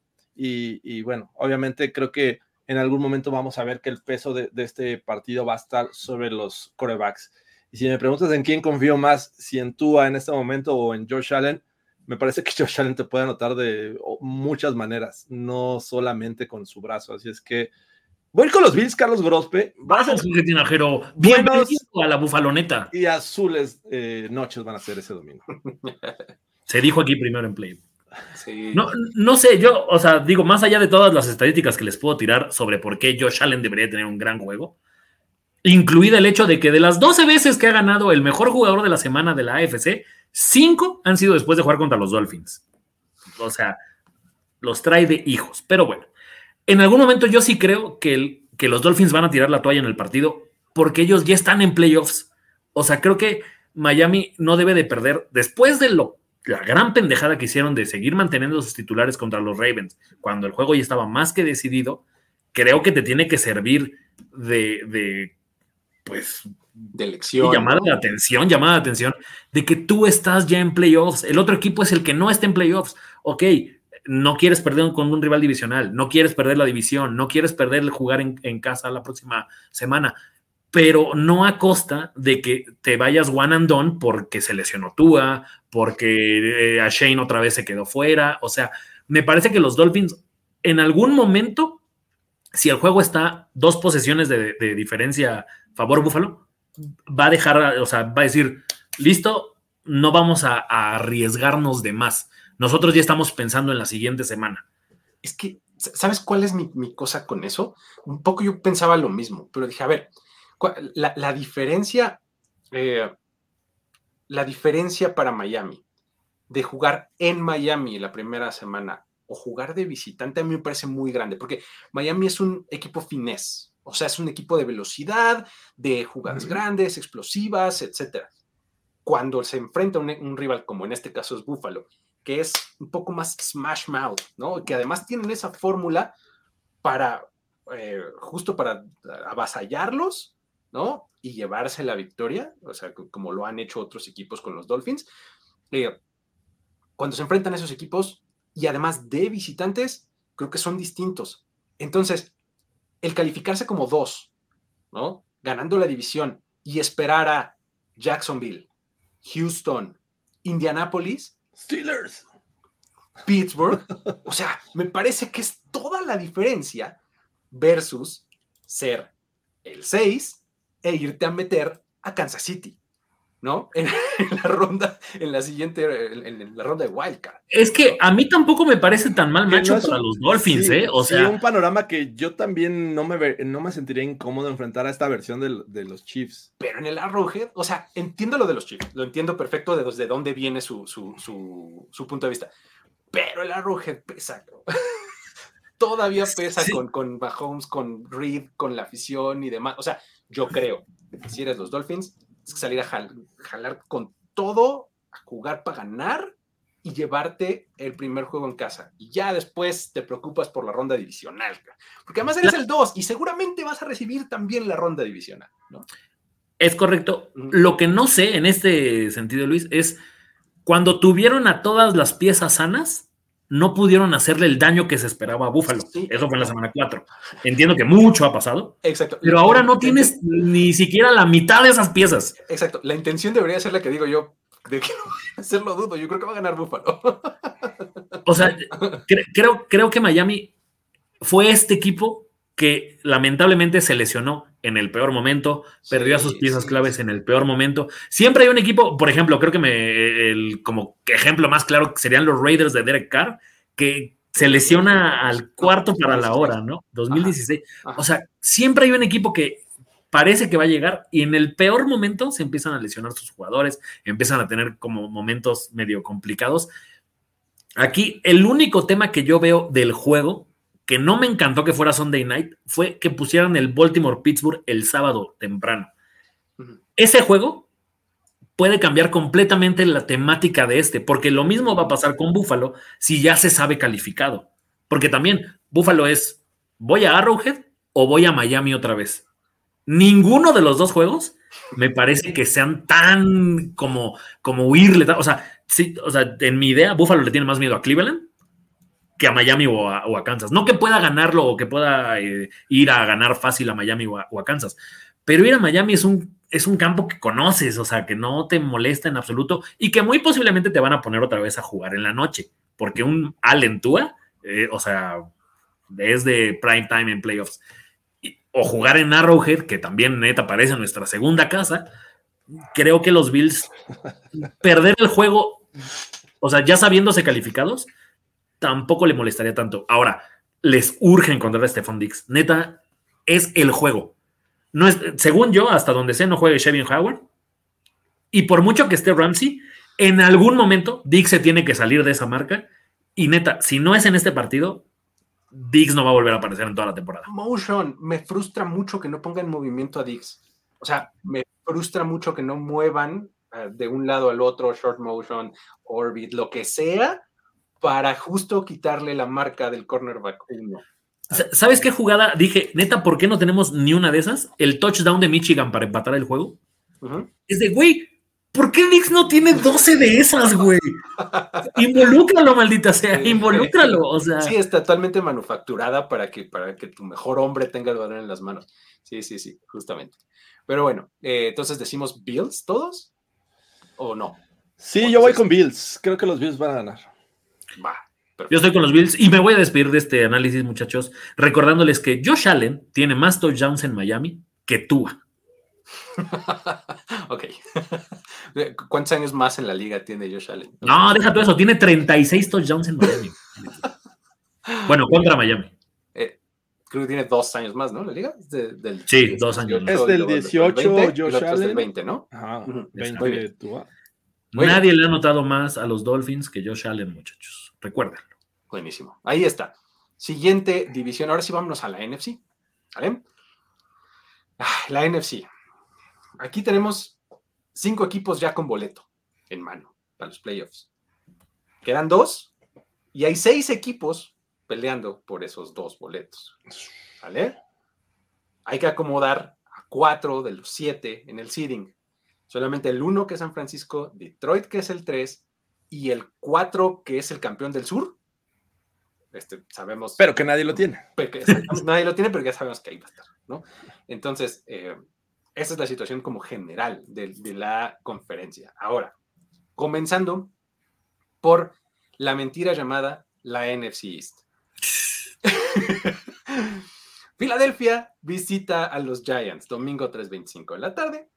Filadelfia ya, tiene boleto de playoffs asegurado porque empezaron 10-1 la temporada. Contendientes, ¿no? Pues ¿qué creen? Han perdido eh, cuatro de los últimos cinco juegos y solamente puede eh, ganar la división en caso de que gane y Dallas pierda, ¿no? Este, o la otra es pues que Filadelfia empate y Dallas pierda, ¿no? Este, pero básicamente tienen que ganar a fuerza, tienen que salir a ganar a los Giants, que por cierto es el único partido de esos eh, cinco que ha ganado en este, en este último mes, digamos, ¿no? Eh, Filadelfia, además, si consigue esto, podría convertirse en el primer equipo en repetir título divisional en el este de la Nacional desde 2001-2004 que lo hicieron ellos mismos. Año que llegaron al Super Bowl, además, ¿no? Del 2004, sí, exactamente.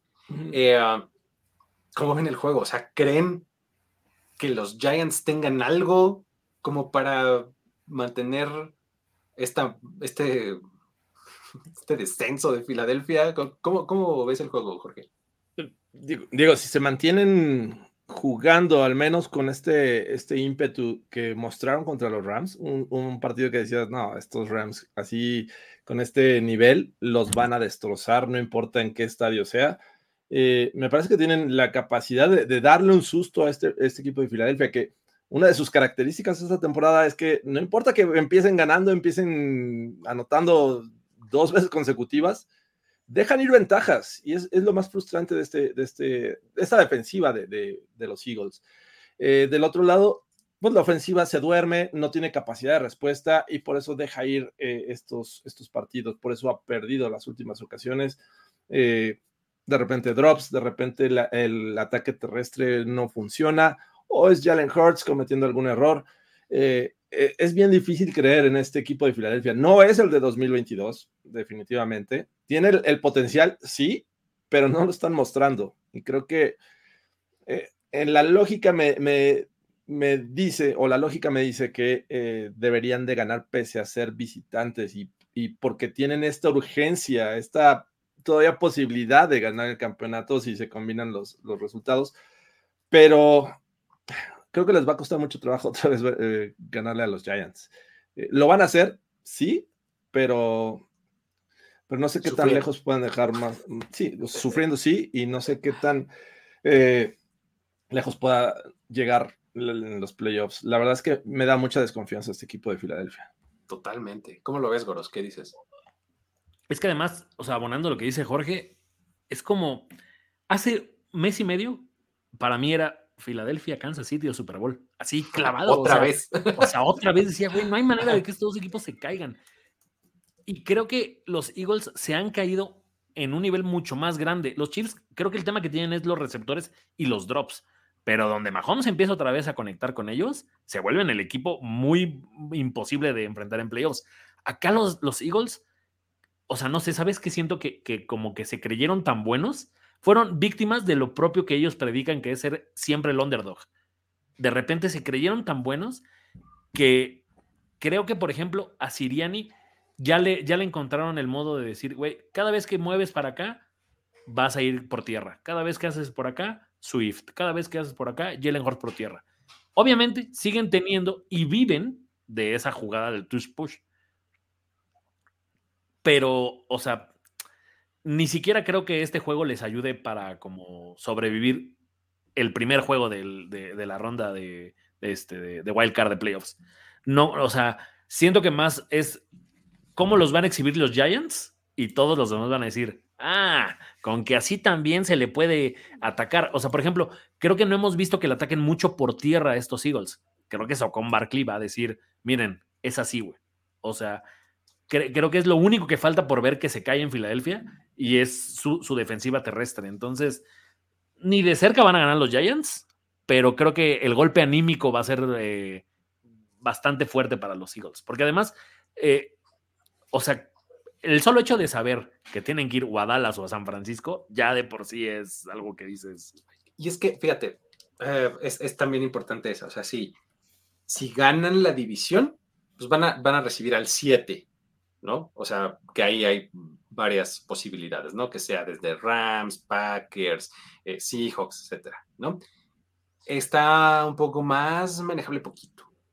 Pero si eres el, eh, si eres el 5, vas a visitar al campeón del sur, ¿no?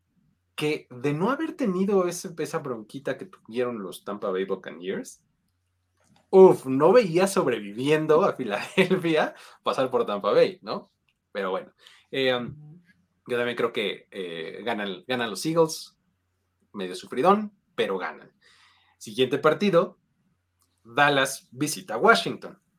¿Vale? Dallas solamente necesita ganar para llevarse la división. Ya tiene el boleto de playoffs. Si gana, eh, mantiene esta racha de no repetir campeón en esta división durante todos esos años que ya dijimos. Este, 20 para ser precisos. ¿no? Eh, ahora, pues Dallas juega mal de visitante, ¿no? Es una realidad. Pero tan mal como para no ganarle a los Commanders en Washington. Este, no sé, ¿qué, qué opinas, Jorge? Tan mal como para perder con un equipo que no sabe qué coreback va a ser titular el martes y definirlo hasta el miércoles. Exacto, nombrar a uno titular y luego que se le lastime, ¿no? Exacto. Y sinceramente me sorprendería mucho, sobre todo porque ellos necesitan asegurar esta victoria para tener ya el campeonato divisional. O sea, eh, creo que el sentido de urgencia los va a los va a llevar a ganar este partido. Sin embargo, bueno, tampoco me sorprendería que Washington diera mucha pelea, porque a final de cuentas no tienen nada que perder, eh, pueden arriesgar de más, no va a pasar nada. Eh, incluso esto, este, este juego en el que arriesguen y cometan errores, pues posiblemente tengan un mejor pick el próximo año. o, sea, a mí lo único que me, me, preocupa es que Dallas se ha encargado de contra estos equipos de repente verse, o sea, mal, güey, o sea, ¿sabes? Como que, o sea, dices, güey, neta, sí, sí, sí. ¿por qué contra estos equipos? Y, hay, veces que ganó el juego, pero creo que me parece que de los peorcillos partidos de Dallas fue el de, el de Arizona, por ejemplo, ¿no? O sea, que de verdad maniatados en todo momento. Y no sé, o sea, es el clásico de, ¿cómo lo vendía Televisa? Así como el clásico de vaqueros contra contra indios contra vaqueros. Indios contra vaqueros, ¿no? Así como de la NFL de nuestros papás. Y es que ya le ganaron 45-10 eh, Sí, y mira, a final de cuentas hubo una época en la como en la década pasada en la que no importaba cómo llegar a Washington y no importaba cómo llegar a eh, Dallas siempre eran unos partidos que no sabías qué podía pasar. Pero estaba Colt McCoy en ese partido. Eh, vamos a decir que estaba Santana Moss, ¿no? en ese equipo. Colt McCoy, que me digas. ¿no? Este, en recientes épocas, esos partidos ya no se han dado así. O sea, ya normalmente ha sido cuando un equipo es superior al otro, es muy claro, ¿no? O sea, eh, las épocas de Robert Griffin eran palizas de Washington a, Dallas. Eh, y más recientemente, ahora han sido palizas de Dallas a Washington, ¿no? Entonces, digo, basta ver con los últimos último par de años más o menos, ha sido esa la tónica, ¿no? Cuando los Commanders no han estado nada bien o el Washington Football Team no ha estado nada bien y los, eh, los Cowboys simplemente les pasan por encima, ¿no? No importa en dónde sea. Creo que no sé si vaya a ser ese el caso de les pasan por encima, pero creo que sí van a llevarse la victoria de manera convincente. CD Lamb va a darle a run for his money a Tyreek Hill para llevarse el título de más yardas este, por recepción. Está como a 60 y cacho yardas de diferencia. Que, de, pasadita con el comentario de Tyreek Hill, o sea, ¿vieron lo que pasó? También no creo que, o sea, en una de esas no lo veo jugando el, domingo, ¿eh? Ah, o sea, pues creo que lo va a lograr. su casa o algo así. Se le quemó su casa, güey. O sea, no manches, está bien gacho. Se le quemó su casa y además, eh, como que cuando salió, se ve que trae una bota protectora en el, en el tobillo. Entonces, Entonces está, fíjate, más aún, creo que CD Lamb se puede quedar con ese título de yardas este, terrestres, eh, en la, digo, terrestres, aéreas en la, en la temporada. Eh, y otro récord bonito que me encontré por ahí, Brandon Aubrey, el pateador de los Cowboys. El pambolero. Exactamente. exjugador de la MLS, este, exjugador de la USFL, ¿no? Este, él puede empatar o incluso romper el récord de más field goals sin fallar en una sola temporada. Ahorita está 35 de 35. hasta este momento. El récord lo tiene Mike Van Der Jack en 2003, que hizo de 37 de 37. Y que acabó jugando los Cowboys. En algún momento jugó con los Cowboys. ¿Terminó jugando en los Cowboys? Sí, Sí, después tuvimos de los un año, Colts. creo que un año o dos, no sé, a, a Van Der Jack. Este, ahí está, está a dos goles de campo de, de empatar el récord, tres de romperlo, ¿no? Entonces, quiero ver esas dos cosas. CD Lamb llevándose el título de Tú yardas quieres ver sangre. Ver el mundo arder, güey. y, y, y Brandon Overy como con ese nu- nuevo récord. Pero bueno, eh, dado caso ganarían los Cowboys la división. ¿Sale? Ahí está la NFC East. Vámonos al oeste. La NFC West, domingo 3.25 de la tarde, Los Ángeles Rams en San Francisco 49ers. El partido que podía ponerse muy bueno, pero que cada vez se pone peor. A ver, San Francisco no se va a mover del 1. Ya tiene el 1 asegurado. No va a jugar Brad Purdy, no va a jugar Christian McCaffrey, ¿no? Los Rams están entre el 6 y el 7. Hay, hay este, manera de que, que- que queden en los dos. Si ganan, aseguran el 6. Si pierden, bajan al 7. Pero en este partido no va a jugar Matthew Stafford, no va a jugar Kyron Williams, no va a jugar Cooper Cup y no va a jugar Aaron Donald. ¿No? Si te descuidas, terminas tú de titular, Jorge. Exacto. Puede, ser, estoy listo, ¿eh? El único que va a jugar, escúchenme esto, es Puka Nakua. ¿Y saben por qué? Porque, Porque quiere el va por el récord. récord, porque va por el récord de más yardas por recepción para un receptor novato en la historia de la liga. Necesita 29 yardas. ¿Ustedes creen que no va a jugar por eso? ¿Quién- Con la- quién a las va 30 lanzar lo- sacan, ¿no? A o las sea- 30 lo sacan, exactamente. Le van a así force feeding the ball to Puka Nakua, ya sabes, así, de- para que llegue Sí. rápido a 33 yardas y vámonos. Sí, Ya, es más, ¿no? cada recepción al suelo, no importa, no quiero yardas eh, después de la recepción. Cuídate nada más, muchacho. Exactamente, ¿no? Entonces, lo que me urge de este partido, porque la neta es que si no alguien Es decir, dice- hard pass. Exacto, es hard pass. Nada más lo único que necesito es que los Rams ganen. Porque de ser así, son el 6 y enfrentan al 3, que es Detroit. No saben cómo me saborea. El primer partido como es- local de los Lions en 30 años contra Matthew Stafford. Matt Stafford contra Jared Goff, qué, qué delicia. Este año hay playoff el lunes, así que, o sea, abrochen el Monday night, pero... Para ese partido, sí. Y qué Y, durante- delicia. y- y- y dame toda la semana entrevistas con Matthew Stafford, con los güeyes que lo recibieron, el día que lo eligieron en el draft. Así, todo el, toda la semana quiero ver mm, Stafford contra los Lions. Saludando Jared Goff a Sean McVay. Sí, sí, Eh, sí. Ay, ay, ay. Me encanta. Entonces, lo único que quiero ver. No sé si tengan algo más que agregar. ah, yo creo que es un volado en este partido, pero. Sí, exacto. ¿Quién va a ganar?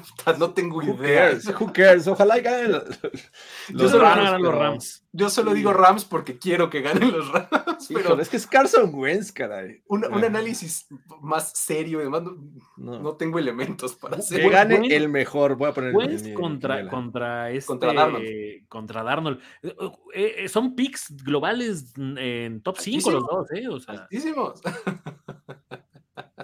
Muy bien.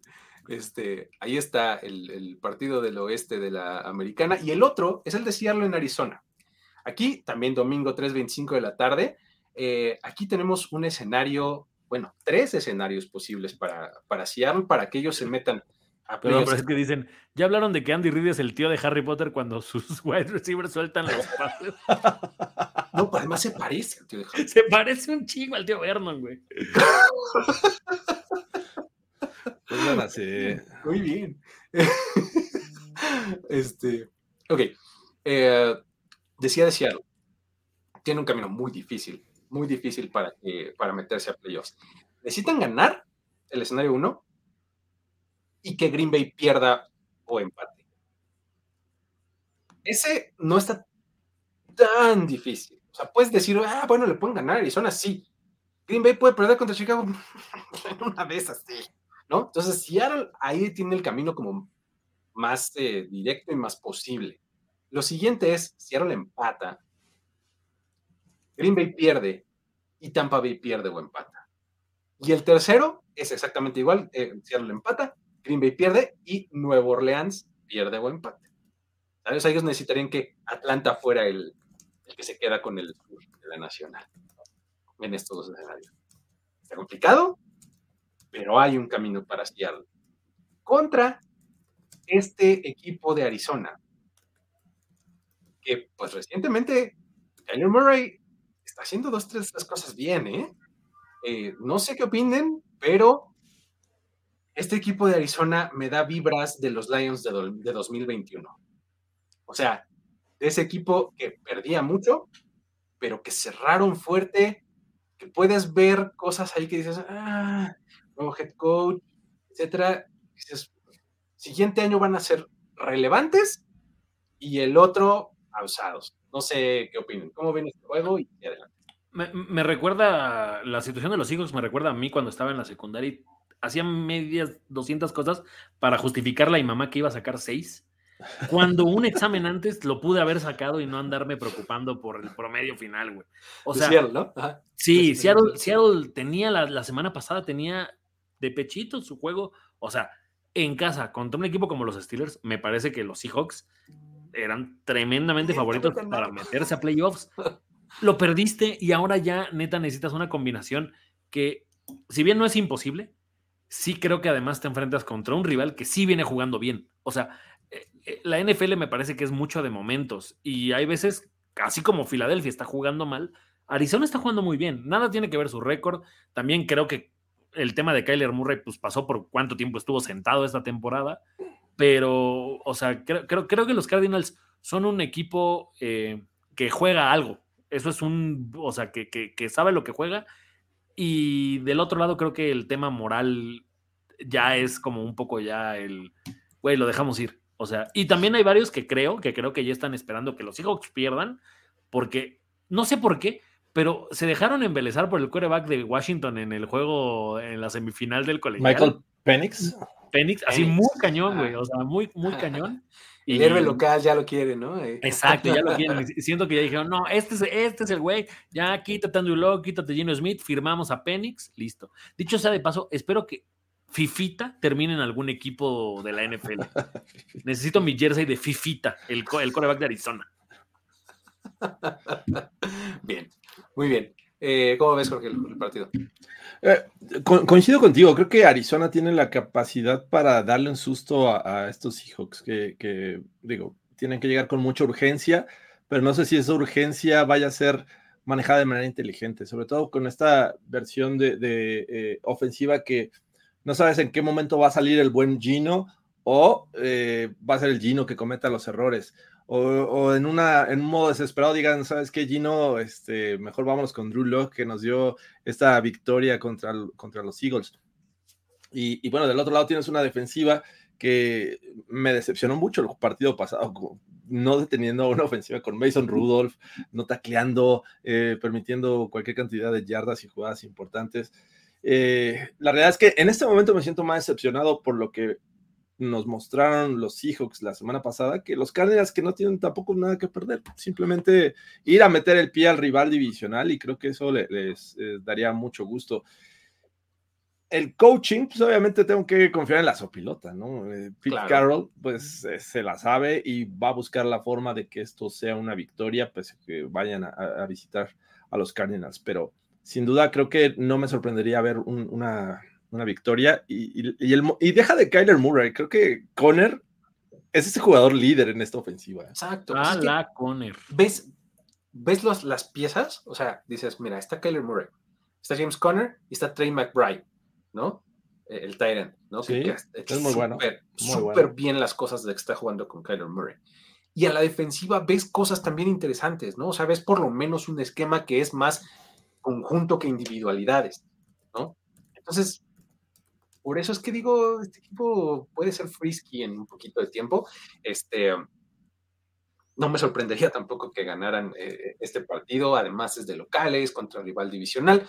Sin embargo, creo que eh, a base de dos, tres, cinco jugadas así eh, impactantes de sus playmakers a la ofensiva, Seattle puede ganar el partido. Creo que es lo que, ese es mi, mi pick, pues creo que gana Seattle por esa razón. O sea, creo que a base de una jugada grande de DK Metcalf, a base de una recepción espectacular de Tyler Lockett, de de un pase al lugar de Jackson Smith Jigba, algo por el estilo, algo así va a acabar definiendo el partido a su favor.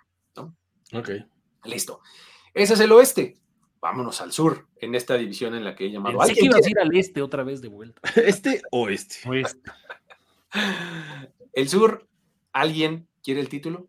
¿Alguien se lo quiere llevar? ¿Sí? ¿No? Este, pues mm, lo estoy dudando, porque pues primero vamos a ver Tampa Bay contra Carolina, ¿no? Este, domingo 12 del día. Eso de vamos a ver. Yo, yo tengo mis dudas, ¿eh? O sea, gracias por la invitación, Luis, pero no. O sea, Tampa Bay podía haber asegurado la división desde la semana pasada, un poco lo que dijiste hace un momento, este, Gordo, ¿no? Y puso un huevo del tamaño de un avestruz, ¿no? Eh, Yéndose tres cuartos y medio sin anotar puntos. Ahora tiene enfrente a Carolina. ¿Será capaz de hacerlo dos veces seguidas? O sea, no sé, a ver, Tampa Bay va a llevarse la división solamente ganando, ¿no? O si empata y Nueva Orleans pierde, también se lleva la división, ¿no? Ahora, Tampa Bay se puede eh, meter a playoffs si empata, si Seattle pierde y Green Bay pierde, ¿no? Entonces, ¿Carolina tiene algo como para hacer esto? ¿O, o vamos a hablar aunque sea de eso o no?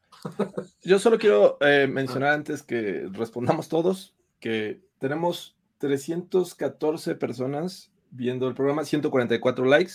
Así que si quieren un Harry Potter, tenemos que llegar a los 160 likes al menos.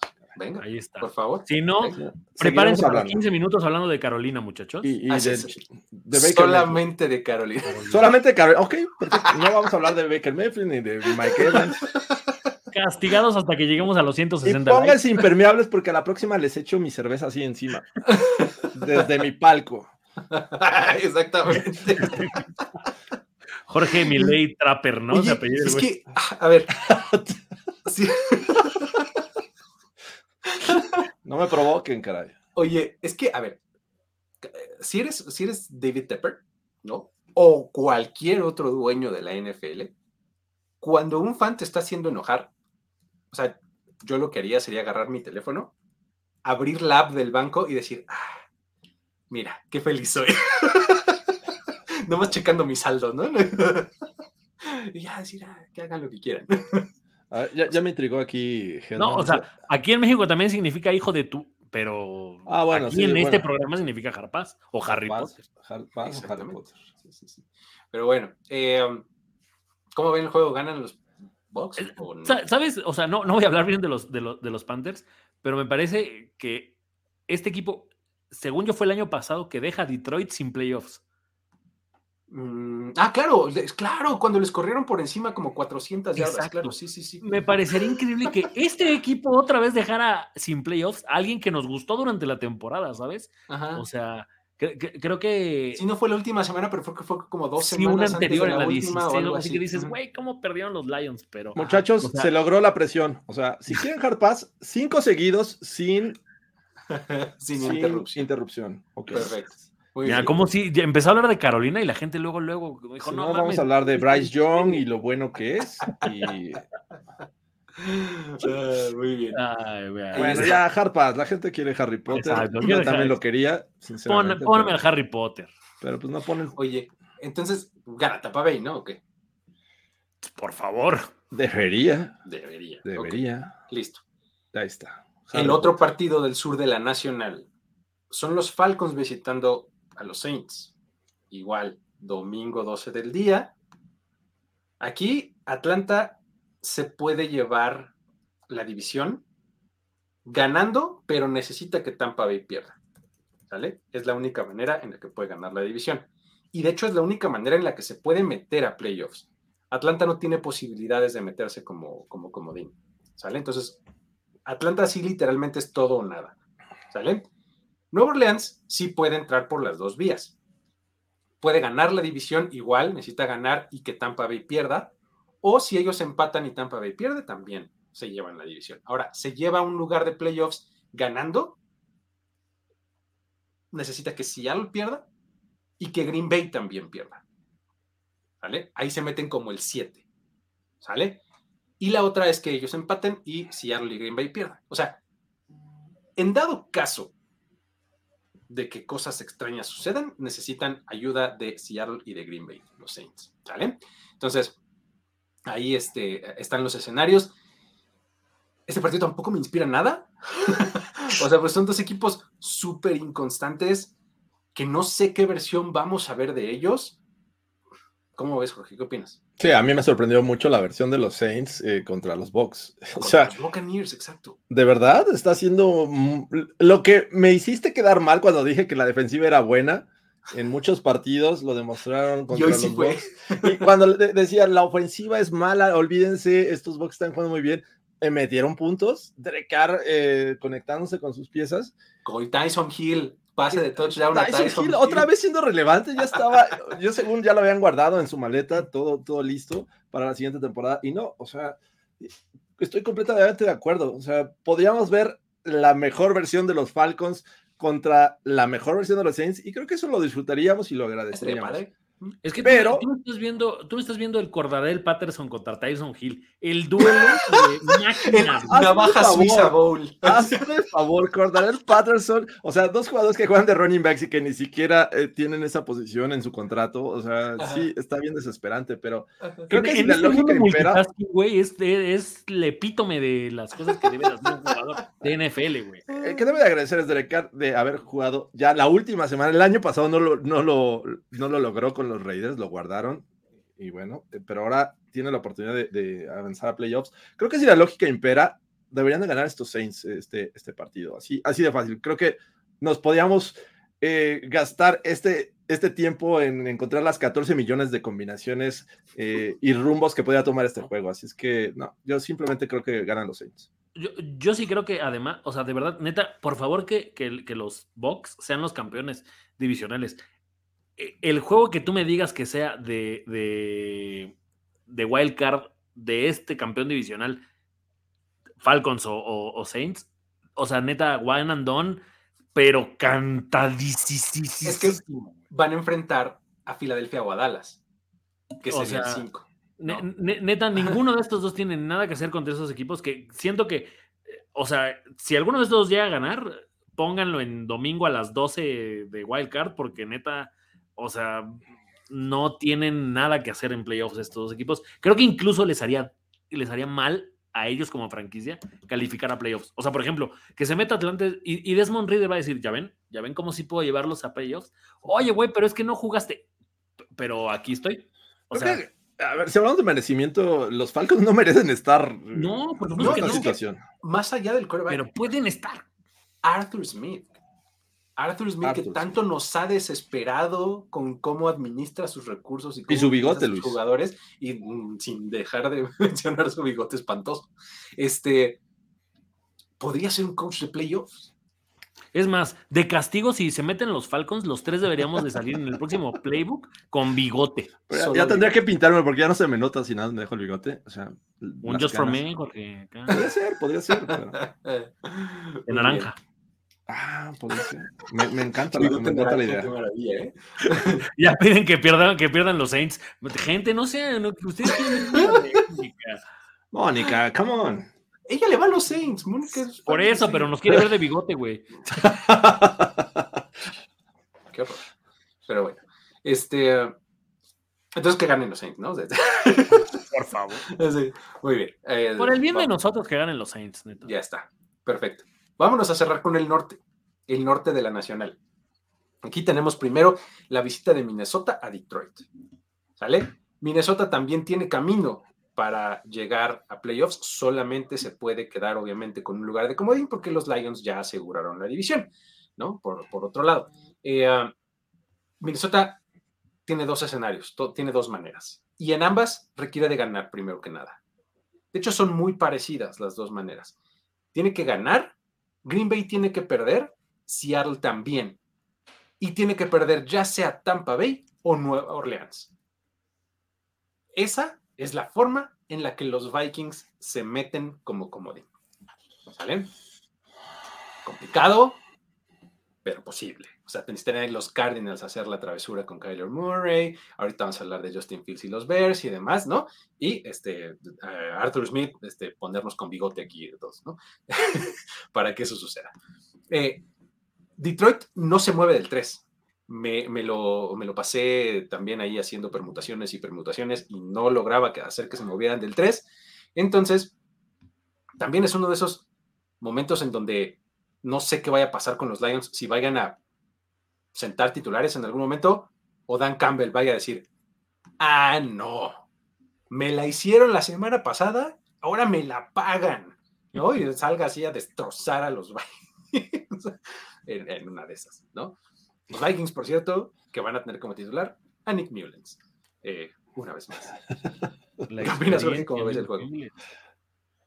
Eh, triste, la verdad, para, para los Vikings que, que, no tienen tampoco esta estabilidad en la posición de coreback. Y, y pese a esta necesidad, y aunque yo quisiera creer que estos Lions no tienen ya por qué arriesgar a nadie, y creo que eso va a ocurrir, a pesar de ello, creo que son capaces de ganarle a estos Vikings. Me, me han decepcionado las últimas semanas. O sea, perder contra los Bengals, en un juego que tenían, estaban arriba en el marcador la semana pasada contra los Packers, que yo decía, a, pesar de lo que hemos visto, los Packers pues, venían de una, situación complicada en la que habían perdido con los Giants, eh, y bueno, la verdad es que se vieron muy bien ante ellos.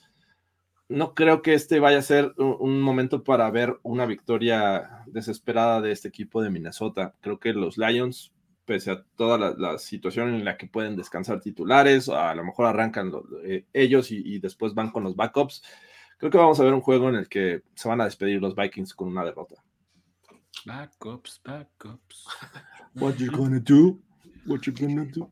Es que, o sea, ah, no sé, o sea, increíblemente estos Vikings me parece que lo, lo, lo menos peor que me han dejado en sabor es el coreback. O sea, creo que Dobbs tuvo su momento, Nick Mullins tuvo su momento, ahora hasta Hall jugó el último partido el juego terrestre de Minnesota desapareció completamente de la faz de la tierra. Incluso Dalvin Cook ya ni siquiera juega en el equipo al que se fue. O sea, creo que estos Vikings, eh, de, verdad, pues no sé, creo que eh, a la hora de estar haciendo esta reestructura no le salió. O sea, increíble que incluso les da para llegar a esta semana buscando un boleto de playoffs. Pero, o sea, lo de Kirk Cousins tampoco es que vaya a durarles seis temporadas más. Eh, o sea, tienes allá a Justin Jefferson que va a decir, güey, o sea, ¿y ahora con quién juego, no? O sea, ¿y ahora con quién me divierto? O sea, sí, mucha lana, échame pero. El dinerito, échame el dinerito primero que nada y luego hablamos. Eso es lo, que les va a decir Justin Jefferson. Pero, o sea, este equipo no le va a llegar un coreback de los chidos del draft. Seguramente van a tener que ir a buscar al, Joe Flaco de la próxima temporada, ¿no? O sea. Es una conversación interesantísima la de los Vikings. O sea, ya, ya si, si, este partido no nos da para mucho, la de los Vikings es una conversación bien padre por el lado de Kirk Cousins, justamente. Porque Kirk Cousins se acaba su contrato, ¿no? Este, este offseason. ¿Y qué va a hacer Kirk Cousins? O sea, ¿va a ir a probar el mercado o va a regresar uno o dos años más otra vez con los Vikings? Porque, a ver, Kirk Cousins es un tipo que ya tiene precedentes contractuales, que es dinero garantizado. garantizado. Exactamente. Sí. ¿Quién le va a dar eso si no son los mismos Vikings? Y también tiene la experiencia de recibir el franchise tag. Cualquier cantidad de el franchise tag? Chámelo, ¿qué crees? Es, el tercero de mi carrera, así que te vas a salir en un dineral. Así que mejor, sí, porque en este momento tendrías que igualar el, lo que le pagan a, a Mahomes, a, Mahomes, a Watson, a, Watson y, este, Lamar Jackson, ¿no? O sea. Y, y, además mostró su valor con su ausencia. Exactamente. Entonces, Kirk Cousins tiene la sartén por el mango claro. en esta negociación, ¿no? Con quien sea, ¿eh? Con los Vikings o con algún otro equipo, ¿no? Imagínate, Julie, cuántas playeras de cuadros le va a poder comprar con el nuevo Oye, oye, ¿qué, espérate, no me acordaba de esto. ¿Vieron el partido de, sábado, por, digo, domingo por la noche que salió acá haciendo el skull con su hijo? Así que, sin playera, cabrón. Ya siéntese, señor, le hubieran gritado. Sí, sí, siento que además es una forma de decir, tengo la sartén por el mango, porque creo que no lo haría, o sea, ¿sabes? No, no lo haría si te vas. Claro, ahí está. O sea, a mí se me hace, o sea, me, ha costado trabajo este proceso. Yo pensaba que Kirk Cousins iba a estar en cualquier otro lado el próximo año. Pero conforme pasan los días, más me convenzo de que Kirk Cousins va a volver a Minnesota. Mira, Gonzalo, su esposa es su manager. No, su esposa es la que lo viste, dicho por el propio Kirk Cousins en la serie Coreback. Si no la han visto, muchachos, capítulo 1. Eh, que además eh, va a estar bueno, ¿eh? porque ahí viene, seguramente no tarda en salir quiénes serán los, jugadores que la segunda temporada. La temporada ahí está, muy bien. Ah, pero bueno, entonces, ¿qué decimos? Detroit, sí, ¿verdad? Yo voy Detroit, sí. Los Perfecto. Listo, último partido, Chicago en Green Bay. Green Bay tiene el escenario de win and get in, así, tal cual, ¿no? Pues es como su, es la mentalidad con la que van a salir. Ok. Tengo que ganar este partido porque además es la ruta directa, ¿no? Ganan y están dentro, ¿vale? Ellos se meterían como el 7, ¿no? Este, si De hecho, creo que, creo que pueden meterse hasta como el 6, dependiendo de, de cosas. O sea, si ellos ganan y los Rams pierden, los Rams se van al 7 y ellos se van al 6. Yo había hecho una simulación y creo que los Rams ya no se movían del 6, pero... No, sí, yo lo, la, acabo de ver, mira, fíjate, lo voy a hacer en este momento para solamente, eh, a ver, ganan los 49ers y eh, ganan los eh, Packers, ahí está, sí, 7 los Rams, 6 Green Bay, ¿salen? Mira, por acá hay un, tinajero, mira. Eso es. El comentario lo voy a ignorar porque habla de la Liga MX, pero... Pero es correcto, ¿eh? es adecuado. Sí, es correcto. Ok. Eh, desconozco, no llego hasta esas referencias, pero bueno. Eh, les decía, ganan, están dentro. Seis o siete.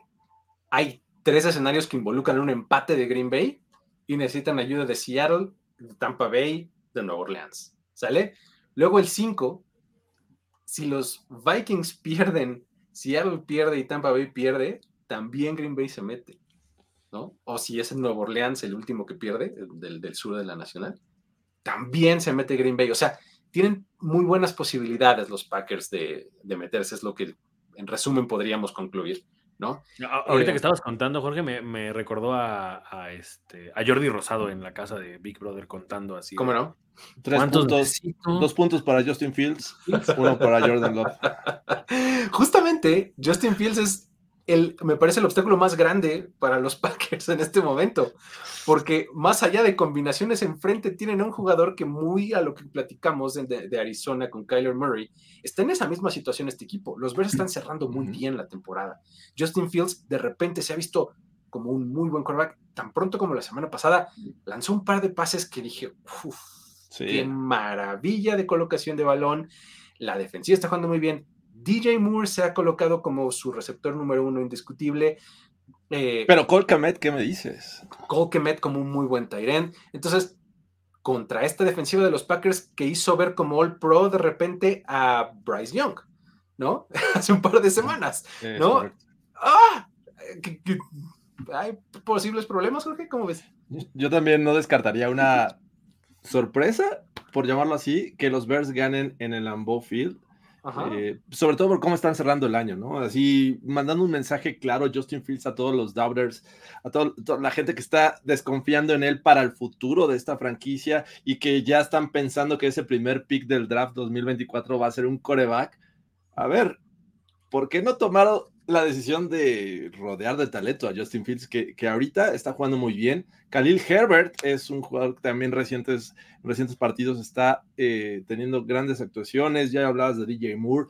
Eh, creo que, eh, digo, a lo mejor es también el, el, el, estilo de juego que están tomando ahorita sin presión, ¿no? O sea, ya no tenemos nada que perder y, creo que es el momento de, decir, no tenemos nada que perder y podemos meterle el pie a nuestro eterno rival divisional. Que, ya no me acordaba y la gente lo está recordando acá.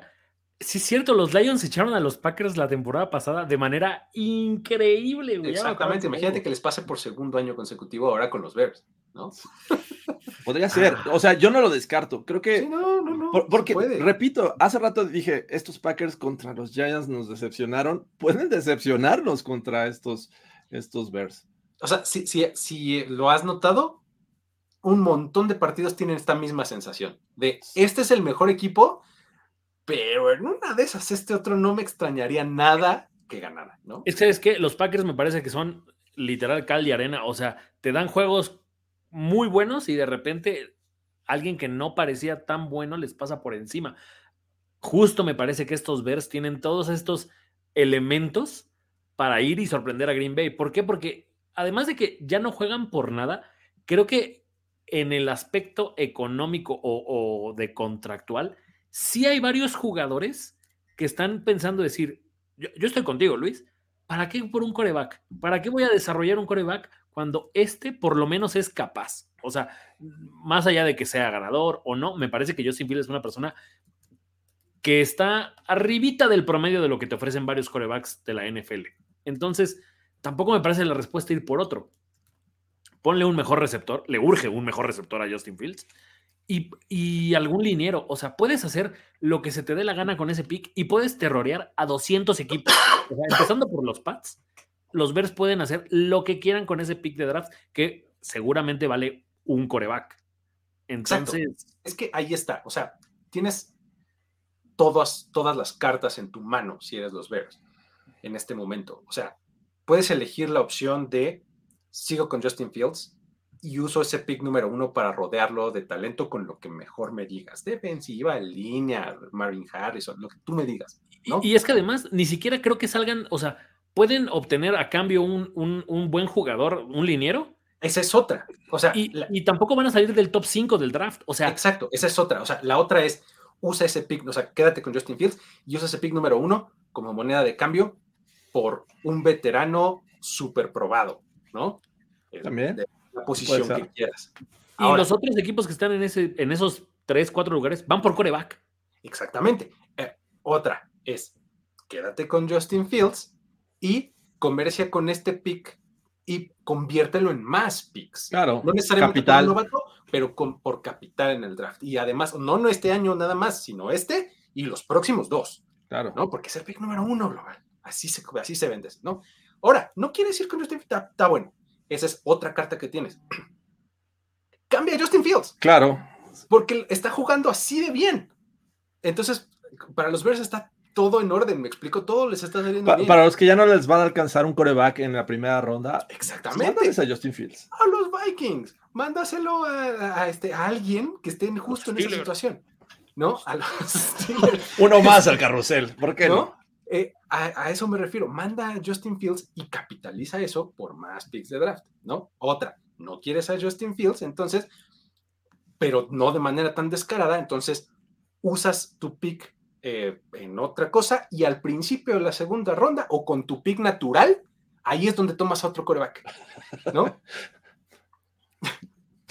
Oye, eso sería poesía, cabrón. Sería poesía. Ángel Niño sin reyes. Sin reyes. Este, pero bueno. Eh, um, Sí, esa, es otra, ¿no? O sea, tienes el pick número uno, lo utilizas para lo que tú quieras con posición diferente que no sea coreback, y en tu pick natural, que está más abajo, entonces utilizas para otro coreback. O sea, los Bears están en una muy buena situación. Eso es eh, el resumen de todo esta historia. Imagínate que además ganan y se meten a playoffs, güey. no, de, de, los Bears. Sí, o sea, imagínate. No, bueno, pero ahorita los porque, espérate, o sea, esto que estamos hablando, este análisis, no depende de los Bears, depende de los Panthers que ya les dieron el pick 1. O sea, los Bears podrían tener todo este maravilloso escenario que les pintaste y un lugar en playoffs. No, pero los Bears están eliminados. no, no, no, no, necesitan 200 combinaciones. No, no, no, ya, están, eliminados. Ya están eliminados. Sí, sí, sí. Sí, no, no, los, los, los, que pueden, los únicos que tienen aquí eh, injerencia en playoffs son los Packers. Es que con 8-9 pensé, pensé que todavía lo del sur les. No, solo son los, los Packers, Vikings y los del sur. y, sí, los Vikings están 7-9, entonces perdiendo. No, ellos ya no.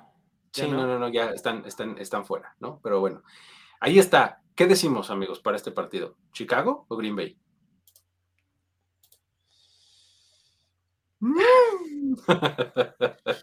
No se pierda el próximo episodio. la resolución de este pick. No, yo creo que yo creo que sí van a dar los Bears. Ok.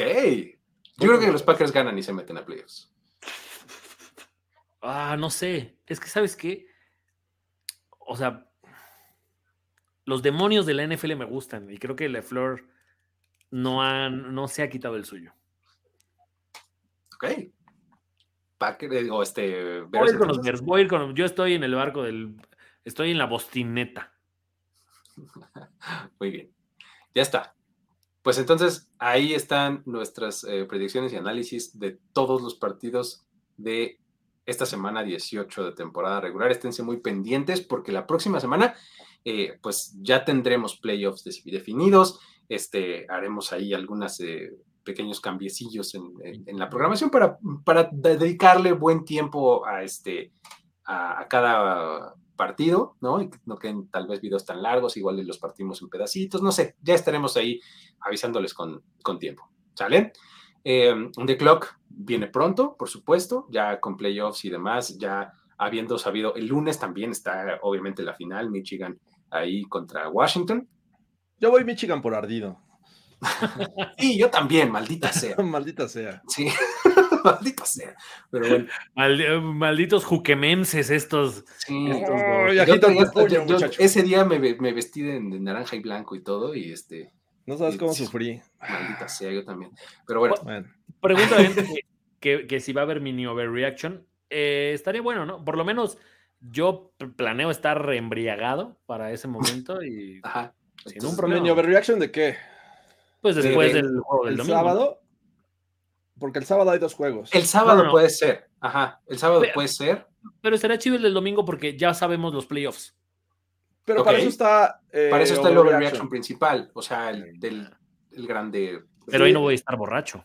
No, pero el sábado emborráchate y grabamos mini overreaction. No, no, no. Me, me gusta el del sábado porque es el morbo de cómo nos dejaron el panorama para el domingo. Exacto. Exacto. Ese, ese yo creo que sí lo Tiene mucha carnita. Ya está. Muy bien. Morbo delfino, como diría Luis Obregón. Sería de Sears, el catálogo. por las razones correctas, ¿no? Muy bien. Ya está. Entonces, eh, ya con eso nos despedimos. Muchísimas, muchísimas gracias a todos por haber estado por acá, aunque hayamos hablado más de Carolina que de los Packers, así está la cosa. Este, pues sí, es que son un eh, enigma tan grande los Packers, güey, que. Ella y Dillon puede correr para dos yardas o para 200, güey. y Jordan Love puede lanzar tres pases o tres de touchdown o tres intercepciones también. Sí, sí. Bueno. Pero bueno, con eso nos despedimos, amigos. Muchísimas gracias a todos. Eh, Luis Obregón, Jorge Tinajero, Carlos Gorospe se despiden. Nos vemos la próxima. Bye bye. Tenemos que despedirnos, pero nos veremos pronto en otra lectura a profundidad de Playbook. Playbook de primero y diez. El análisis previo más profundo de la NFL. Jorge Tinajero, Luis Obregón y Antonio Sempere. Let's go, fellas. This is it. Playbook.